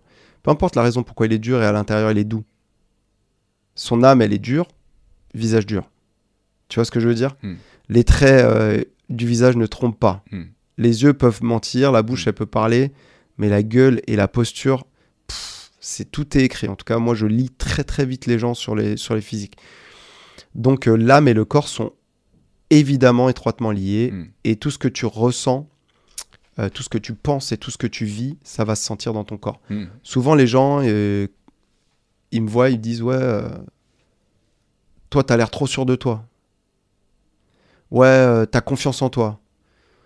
Ah, peut-être que c'est toi qui n'as pas confiance en toi. Oui, moi, je me tiens droit parce que oui, je suis fier d'en être là où je suis aujourd'hui et c'est pas grand chose. Mais déjà, d'être juste vivant, je suis content. tu vois ce que je veux dire Hmm. donc juste Hmm. pour ça déjà je suis fier. Mm. Et quand j'ai des périodes où je me sens moins en confiance, je me recroqueville. Et je le sens. J'ai mal au dos, je me tiens mal. euh, tu vois Mhm. Et mon visage se ferme peut-être un peu plus, je suis plus absent, j'ai les yeux un peu dans le vague. Donc c'est valable pour tout le monde. hein. Euh, tout ce que ton âme a et vit, elle va le retranscrire dans ton corps. C'était important de préciser qu'il n'y a pas un stéréotype de corps. C'est très important, euh, surtout pour mesdames qui euh, malheureusement vivent beaucoup la, la pression sociale et sociétale de il faudrait être comme ça pour être Mm. belle. C'est pas du tout euh, là euh, où, où on allait. donc je te remercie d'avoir précisé que c'est subjectif. Ah, bien sûr. C'est la personne et le corps qui me plaît à l'instant T d'ailleurs. Parce qu'effectivement, euh, moi quand je regarde les femmes qui m'ont plu, euh, il y a pas, euh, il y a des tendances. On a parlé tout à l'heure de wishlist, de shopping list. Ouais. voilà, on a même- donné ouais, quelques ouais. critères physiques. J'aime bien, effectivement, des nanas qui ont des belles fesses, les cheveux longs et un truc un peu incendiaire. Mais, en vrai, d'en sortir aussi. hein, mais en vrai, j'en suis sorti. Ouais. J'ai été avec des femmes de toutes les couleurs, de toutes les origines, de toutes les tailles d'ailleurs. Voilà, donc il n'y a pas un truc. Mais par contre, effectivement, il faut que le corps te plaise autant que l'âme te plaît. Exactement. Donc c'est pas dissociable pour moi. Moi non plus. Ouais. Et toi, tu fais le lien direct entre les deux. Ah parce oui, que tu dis euh, le corps est le reflet de l'âme, donc. euh, donc, euh, Moi je dans, vois dans le corps, euh, ouais. tu vois les émotions Ouais. de la personne, son Ouais. vécu, ses traumatismes. euh, ce- ce Et qui est je, bien, et je vois si euh, cette personne euh, la on compatibilité. va être compatible. Ouais. Ouais. Hmm. Clairement. Euh, alors, on a d'autres questions. Qu'est-ce qu'on avait ensuite? Alors, il y a des questions qui vont rester dans l'épisode 2, comme je l'avais dit, tout, tout ce qui est euh, Séduction. séduction, ce sera après. Euh, Ah, bah une question pour toi en particulier, Isma. Quel est ton avis sur les femmes qui veulent des hommes forts? Alors mon avis euh, sur les femmes qui veulent des hommes forts, c'est que c'est très naturel. Euh, voilà, c'est vraiment, je pense, le besoin le plus primaire chez la femme, euh, issu d'un besoin de sécurité. Maintenant, c'est quoi la force d'un homme aujourd'hui? Et c'est là où c'est difficile. Hmm, c'est que soit tu restes dans la nature et donc l'homme fort c'est un mec costaud d'un mètre Mm. 85 euh, gros muscles saillants, grosse barbe, qui met des patates à tout le monde et qui. voilà, on fait une caricature. Soit c'est un mec très riche, pour certaines, qui va les mettre à l'abri du besoin. Donc ça, c'est un homme fort aussi. C'est un exemple d'homme fort.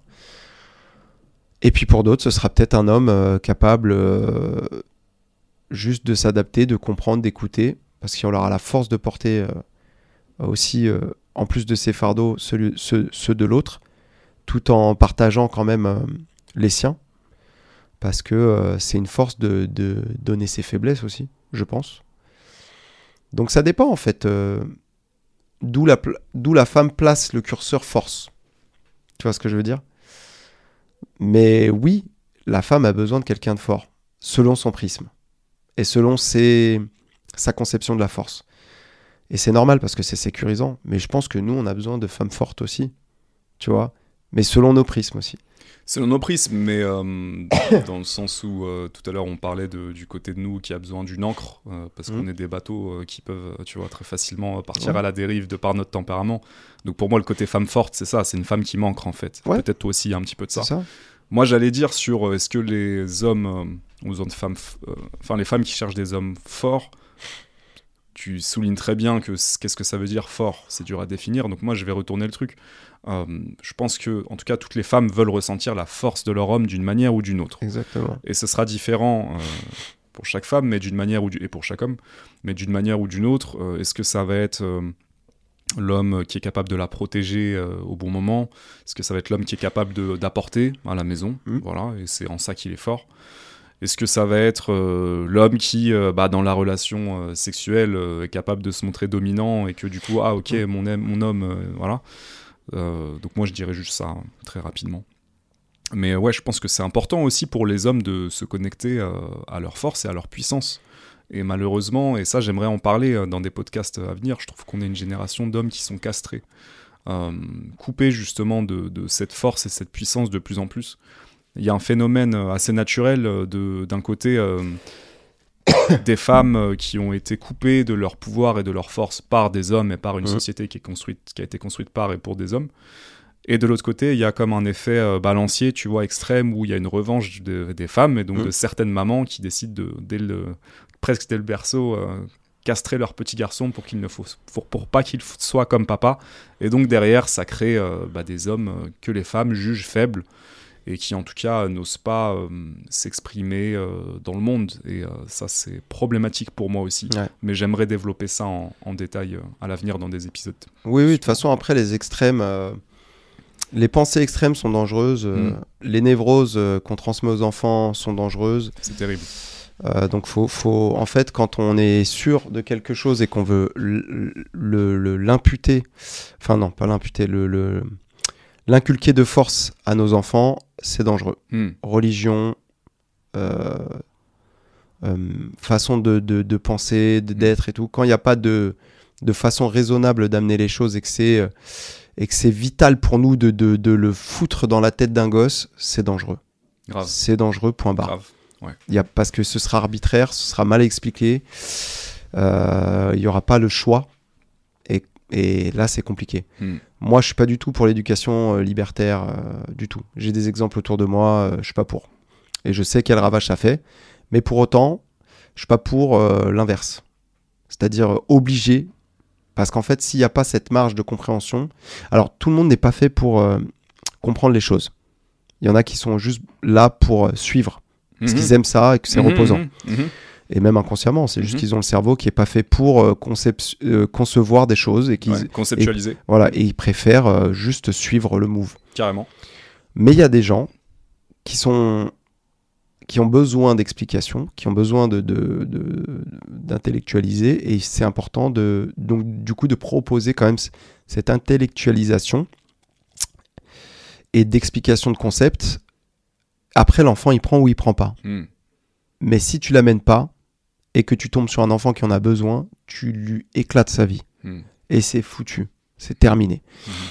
Euh, donc je pense que euh, euh, toutes ces guerres qu'il y a entre l'homme et la femme en ce moment, qui est évidemment bien, bien, bien ficelée par des gens que ça arrange, hmm. qu'on soit divisé, je pense qu'elle va avoir ses limites. Et de toute façon, la limite, elle se trouve dans l'amour.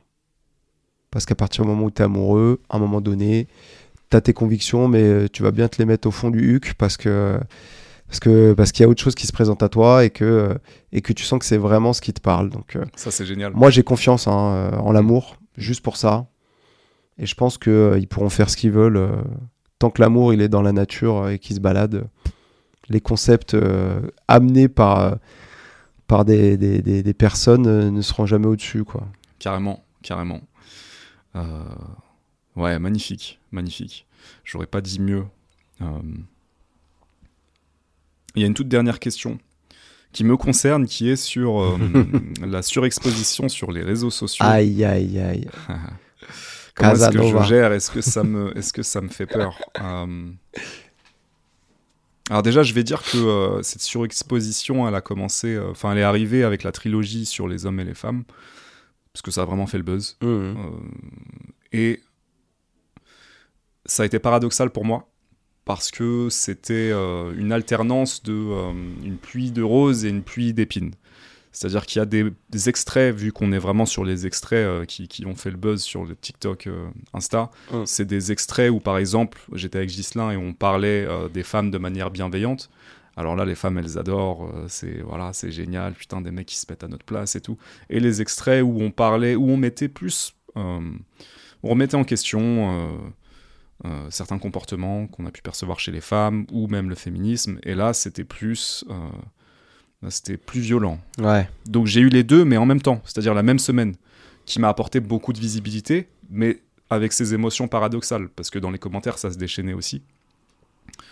Donc ça, c'était pour poser la base de comment moi je l'ai vécu. Ouais. Donc euh, j'étais pas du tout en mode euh, euh, waouh incroyable, c'était plus en mode waouh c'est intense.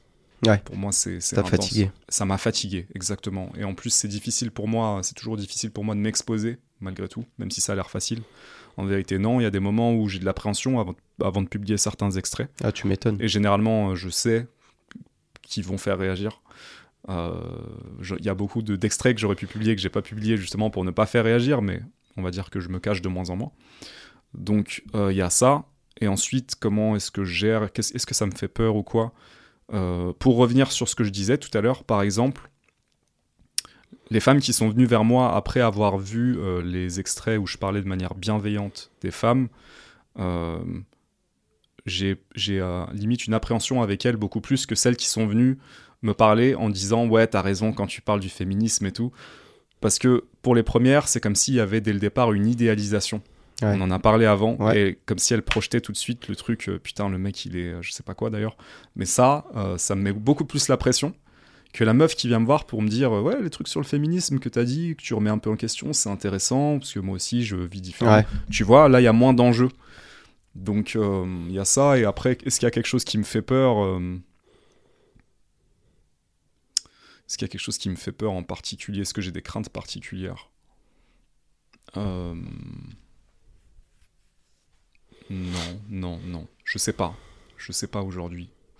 Euh, en tout cas, ce qui est intéressant pour moi, c'est que ça me permet de euh, d'avoir des échanges intéressants avec des personnes intéressantes qui un petit peu saisissent qui je suis et ça c'est cool Euh, et ça peut autant être amical que peut-être ce sera euh, Oui, voilà. intime ou amoureux Ça t'apporte et- des opportunités. euh. exactement ouais et puis des opportunités aussi de participer à d'autres conversations dans d'autres Ouais. podcasts de trouver des invités donc en ça euh, c'est plutôt c'est plutôt Oui, cool. ça t'apporte des, des, des personnes qui seraient susceptibles de comprendre ton fonctionnement, donc Ouais. de, de cocher aussi certaines cases de ta, de ta wishlist. complètement Et, et oui, c'est une façon de rencontrer des gens, euh, Mm. tout simplement, en fait. Il faut pas s'en cacher, il faut l'assumer. exactement Et euh, en ça, euh, moi, je, je trouve ça cool. Mm. Vraiment. Mm. Je trouve ça cool pour toi. Et, et, euh, et la gestion de tout ça, bah, après, t'appartient. hein. Hmm. Bah, ce que je sais, c'est que euh, j'ai de plus en plus de mal à répondre à mes DM. Donc ça, ça veut dire que c'est parti, quoi. c'est cool, et je me dis, c'est que le début, donc Ah, imagine ce que bien. ce sera dans un an, deux ans. Non, mais c'est cool, en tout cas, je voulais, euh, je voulais surtout euh, merci à, à tous, voilà, merci à tous, euh, tous ceux qui euh, me soutiennent depuis le début, dont tu fais partie, Ismaël. Euh, et puis tous ceux qui donnent de la force euh, dans les commentaires, en partageant, en Ouais. venant nous donner leur avis, poser des questions, ouais, ouais. les remerciements par message. C'est génial, moi je, je fais un max pour répondre à, à tout le monde.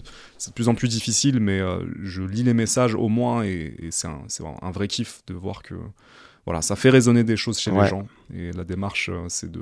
Bah, tu, on se retrouve vite à aider des gens sur des situations. Et moi, Ouais. c'est marrant parce qu'ils viennent chercher le côté social tout de suite chez moi. Quoi. Ah, ah, Tu vois, ils voient que. Enfin, je pense qu'on a, comme on n'a pas le même âge, toi et moi, Ouais. euh, ils viennent pas chercher les. Enfin, on n'a pas les mêmes personnes qui viennent nous voir. Moi, Mm. clairement, euh, en DM, c'est pas des gens qui cherchent. euh, tu sais, à. Enfin, je sais pas, tu vois, à rentrer en relation. Ou alors je le vois pas. Mm. Mais en à rentrer en relation avec moi ou quoi que ce soit au niveau. euh, amoureux ou quoi, hein.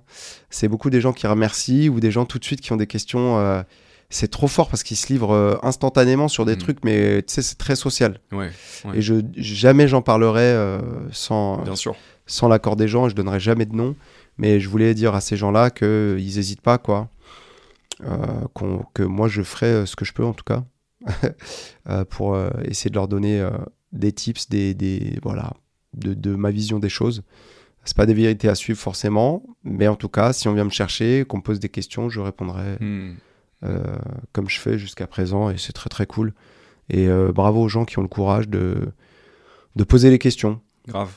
parce que c'est pas évident, euh, surtout sur certains sujets que j'ai eu il y a pas longtemps. euh, et c'était euh, waouh, donc euh, bravo, bravo. Hmm. Faut garder euh, cette façon-là de.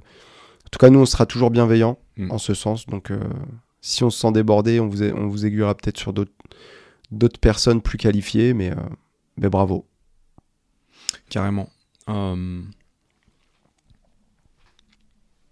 J'essaie toujours d'être bienveillant, mais euh, je suis juste un être humain. Donc, euh, encore une fois, on l'a dit, je le redis, euh, ne m'idéalisez pas parce que vous me voyez dire des trucs intéressants de temps en temps. Je suis un être humain avec des qualités et des grands défauts aussi. Bah, normal. Et je peux être très très chiant et, et plein de choses. Voilà, j'ai besoin de reposer ça parce que on a parlé de la création du média, enfin de la construction du média, et je la ressens vraiment. Je la ressens de plus en plus fortement. euh, euh, en grande partie parce que je pense 80% de mon audience est féminine, parce que des hommes qui parlent des femmes, ben, ça intéresse beaucoup de femmes.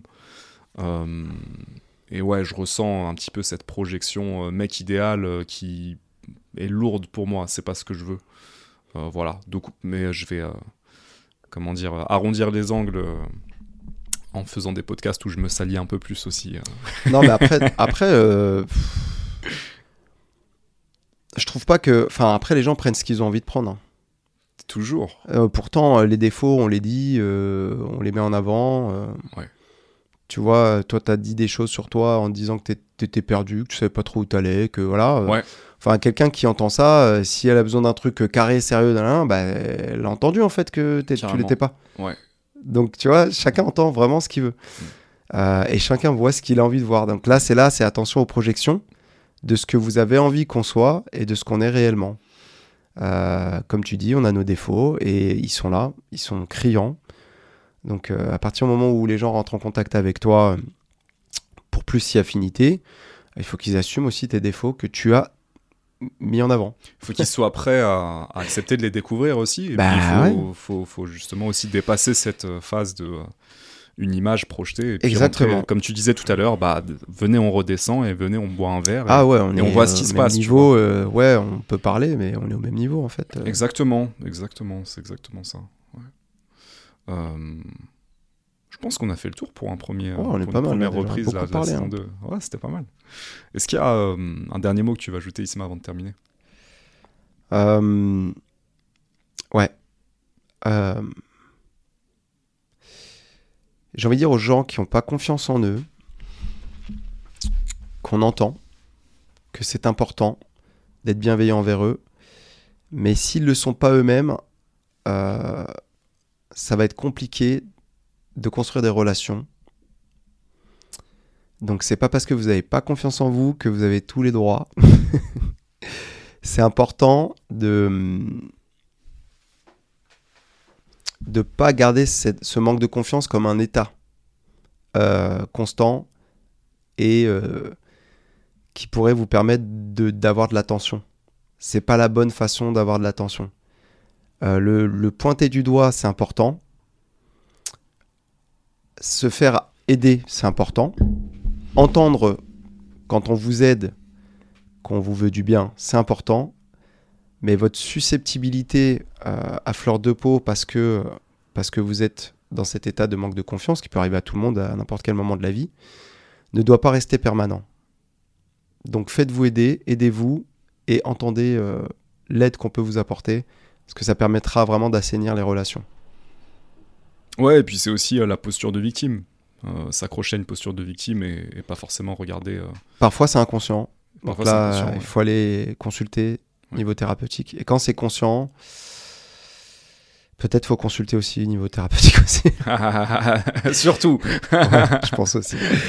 Non, mais parce que je pense que la susceptibilité, elle tue notre monde de plus en plus. C'est vrai. Et plus on a des gens et des jeunes qui ont- sont en manque de confiance en eux, plus il y aura de la susceptibilité et plus euh, ils seront comme des moutons euh, qu'on dirige de droite à gauche euh, avec le flambeau de, de, de, la justice.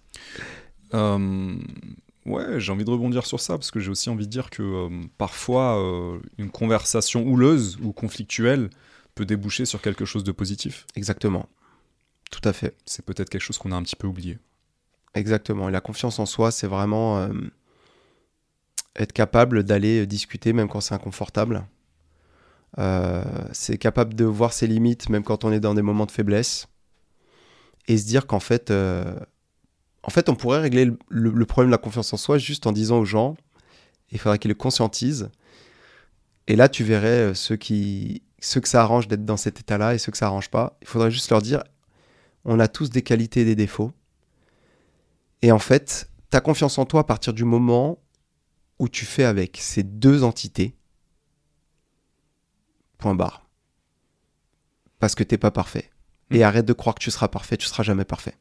Point à la ligne. Et personne ne l'est.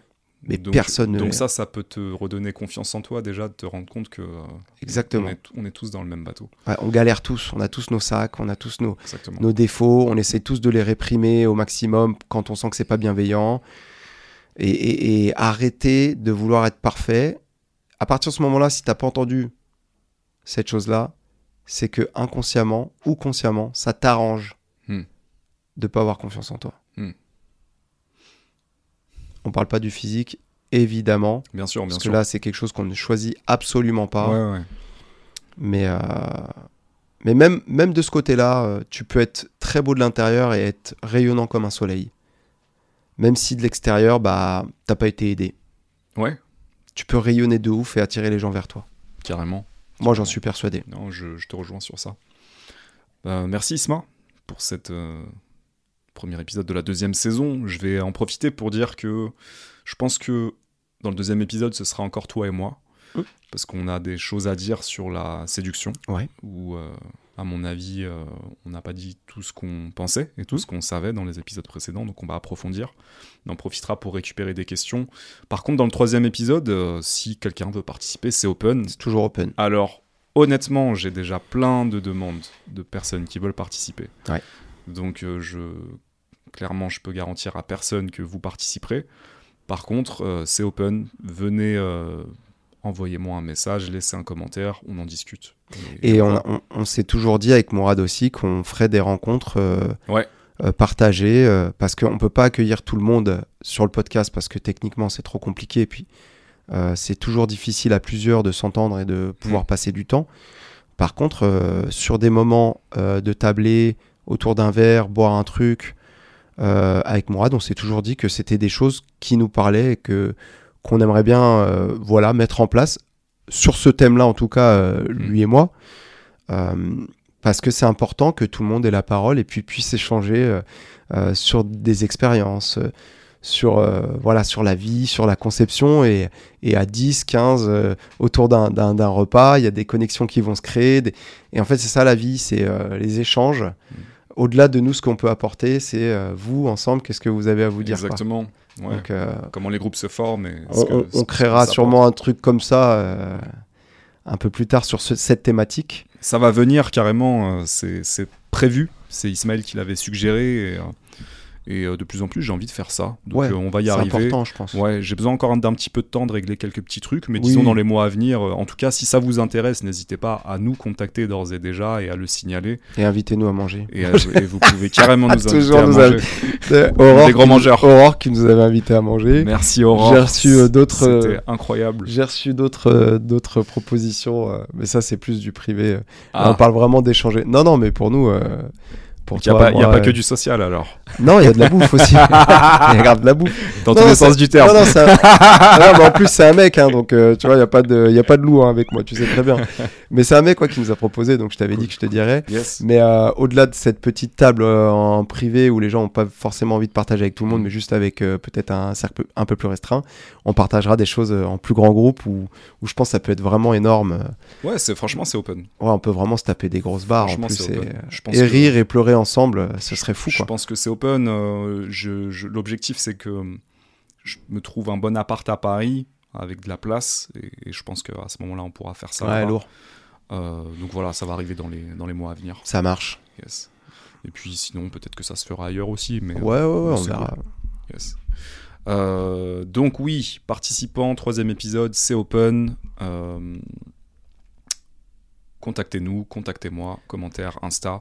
Est-ce que Isma, pour les gens qui ont apprécié cette conversation, qui te découvrent pour la première fois sur YouTube ou sur Spotify, si certains souhaitent te contacter Hmm. pour échanger avec toi, comment est-ce qu'on peut te joindre? Instagram, euh, Isma euh, Flavaolique ou Isma Flow Danseur, je sais plus. Tu le mettras, mais il y en a un des deux qui marche plus, euh, alors que c'est le même compte, mais il y avait deux noms. Donc, euh, il y en a un où on peut me trouver, l'autre on me trouvera pas. je vais vérifier ça. Mais voilà, ouais, Instagram, plutôt Instagram, ouais. Ouais, Instagram, tranquille. Ok, cool.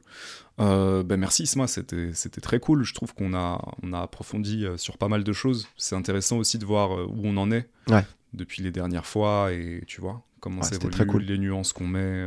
Ouais, ouais. Donc euh, j'ai apprécié. Moi, je, je, je respecte vraiment euh, ta capacité aussi, ta lucidité. Et puis je sens aussi qu'il y, a un- il y a un truc qui évolue en toi ces derniers temps. Tu, tu, euh, je sais pas si humilité c'est le bon mot, mais tu, c'est comme si, euh, c'est comme si tu, tu, tu laisses plus de place. Tu laisses plus de place aux autres pour être ce qu'ils sont. Ouais. Et euh, t'es un petit peu moins euh, tyrannisant. Bah, en fait, ah non, mais c'est intéressant ce que tu dis parce que. euh, Le Ismaël avec qui j'ai fait le premier épisode et le Ismaël d'aujourd'hui, c'est pas le même. Ouais, c'est une évolution, bien sûr. Hmm. Mais on évolue truc, tout le euh, temps. hein. Il y a un truc chez toi qui est en train de, de, de changer à cet endroit-là, c'est intéressant. Après, à cet endroit-là, je pense que j'ai- évolué. euh, tu sais, je- si je peux me permettre de refaire une petite virgule, j'ai vécu, euh, quand j'étais jeune, j'ai vécu un truc qui m'a traumatisé, qui a fait que j'ai commencé à travailler sur la place que je prenais Ouais. et que je devais plus prendre. Mm. C'est que j'ai vu euh, déjà mon petit frère euh, un peu souffrir de, du fait que moi je parle fort et Hmm. beaucoup, Hmm. et que lui était plus timide. Ouais. Et au final, c'est lui qui fait le Jamel Comedy Club. Donc, tu vois, euh, comme quoi la frustration peut mener à des choses positives. Bien sûr. Donc, j'ai, essayé vraiment de l'encourager, de lui laisser la place d'être moins voyant, moi. Dans mes spectacles, euh, je préfère mettre en scène que d'être sur scène. Hmm. Et euh, j'ai vécu aussi euh, la déception d'un ami très proche euh, parce que j'étais sorti avec une fille qui convoitait, mais moi je le savais pas. Et, et on il s'est éloigné de moi à cause de ça. hein. Et ça m'a touché de ouf parce que je me suis dit, tu vois, tu prends une place alors que tu pourrais laisser la place. Et ça a ruminé dans moi. Et, et en fait, je sais que je suis voyant, mais je fais pas exprès. Et je, je conjure aux gens de le comprendre quand. Quand on me rencontre, effectivement, je suis voyant, mais c'est par nature. Je fais pas exprès. Hmm. Je, j'ai vraiment, je mets vraiment un point d'honneur à ce que les gens comprennent ça. Parce que pour moi, c'est un fardeau. Hmm. C'est très lourd et j'essaie de me cacher le plus possible. Mais c'est pas facile. Alors j'aimerais qu'on comprenne une bonne fois pour toutes que si on me voit, c'est parce que je suis voyant par nature. C'est Hmm. pas parce que j'ai envie qu'on me voit. Hmm, hmm, hmm. Parce que j'aime pas ça en fait. Euh, Et les gens qui me connaissent profondément savent. Ouais, Euh, mais, euh, mais euh, en fait, tu es voyant, mais tu es aussi quelqu'un qui voit les gens. Dans Oui. le sens où tu vois les gens et tu les met en valeur aussi. En tout cas, moi, je t'ai beaucoup vu faire J'adore faire ça. Mettre les gens en valeur, les intégrer dans un groupe, J'adore. ça. La personne qui est un peu timide, qui est un petit peu réservée, tu fais ça aussi.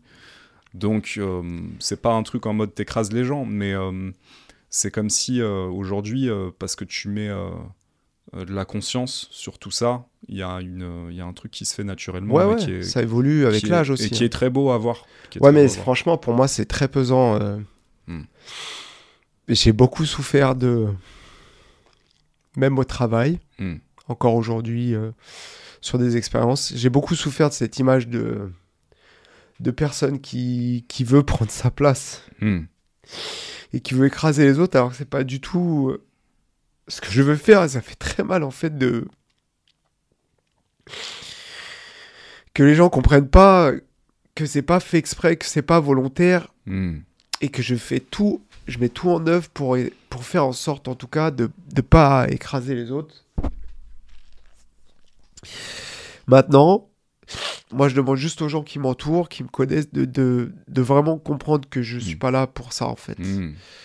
Euh, Qu'après, les gens ne me connaissent pas et ils croient que je suis là, je me la raconte, je m'en fous. Mais les gens que j'aime, en tout cas autour de moi, je veux vraiment qu'ils entendent ce message. Mm. C'est que euh, je, je- cette place que je prends, c'est pas volontaire. Voilà. C'est tout. C'est pas un truc qui me fait plaisir ou quoi, c'est que je suis comme ça et euh, Mm. c'est naturel et j'ai pas besoin qu'on me voit. Mm. Mais on va me voir et c'est comme ça quoi. Mm. Et s'il vous plaît, acceptez-moi comme ça quoi. Voilà. Il y a des gens naturellement qui sont plus voyants et, et c'est normal, je pense que t'en fais partie. Ouais, Euh, mais a- Après, après euh, moi je dois forcément euh, te dire que euh, moi je sais que on se connaît, on a une relation particulière puisque t'as, je te considère un petit peu comme mon grand frère et, euh, et toi aussi tu m'as beaucoup aidé à prendre la lumière. C'est aussi ça qu'il faut, euh, qu'il faut souligner, hein, parce que la personne que je suis aujourd'hui, la personne que tu as connue, c'est il y a quand même une évolution euh, Ah ouais. énormissime. Moi je suis trop fier à chaque fois, je te le dis de toute façon. Merci Isma, mais entre la personne que j'étais euh, timide, vraiment super introvertie, et, et la personne que je suis aujourd'hui, toujours timide, toujours super introvertie, mais différemment. Mais t'es- ouais, incroyable mec. euh, merci Isma, mais en tout cas, voilà, tu as contribué à ça. Donc, euh, donc euh, Moi, je suis tellement heureux, en fait, de, de voir. Parce que partir d'une timidité, arriver à faire ce que tu fais aujourd'hui, c'est que c'est une preuve de force de ouf. Et c'est là où moi, ma fierté, elle est. C'est pas dans ce que tu as réussi, parce que on a tous des réussites, mais c'est de voir le chemin. hmm, Et ce chemin-là, moi, il me touche de ouf, parce que je suis trop content, en fait, Mm. de te voir là. Mais c'est comme euh, Gluttony, hein. grave, putain. On l'a connu timide de ouf, euh, machin. Le mec, il est champion du monde de Smash Bros. tu vois, on s'en branle de Smash Bros. Mais moi, je suis tellement fier de le voir aujourd'hui. euh, Moi aussi. et, Rodney et Rodney, euh, Coiffeur qui- de qui est star. coiffeur de star. tu vois, il y a plein de réussites comme ça de mecs timides. je, suis, je suis trop heureux de leur réussite. Je suis trop fier. c'est un truc de ouf. Et, et je trouve une force incroyable en vous. Et, et j'espère que vous la voyez comme je la vois. quoi. Hmm, Donc, euh, elle est là, la force de Mourad, en tout cas pour moi. Merci Isma, ça me touche. Avec plaisir. Et la suite au prochain épisode. Tchallah. putain, j'ai chialé, putain, ça me casse les couilles, putain. Je voulais pas chialer. C'est relou. putain. Allez, fais-moi un câlin. Bah oui. Putain, c'était bien. Mec, t'es fort.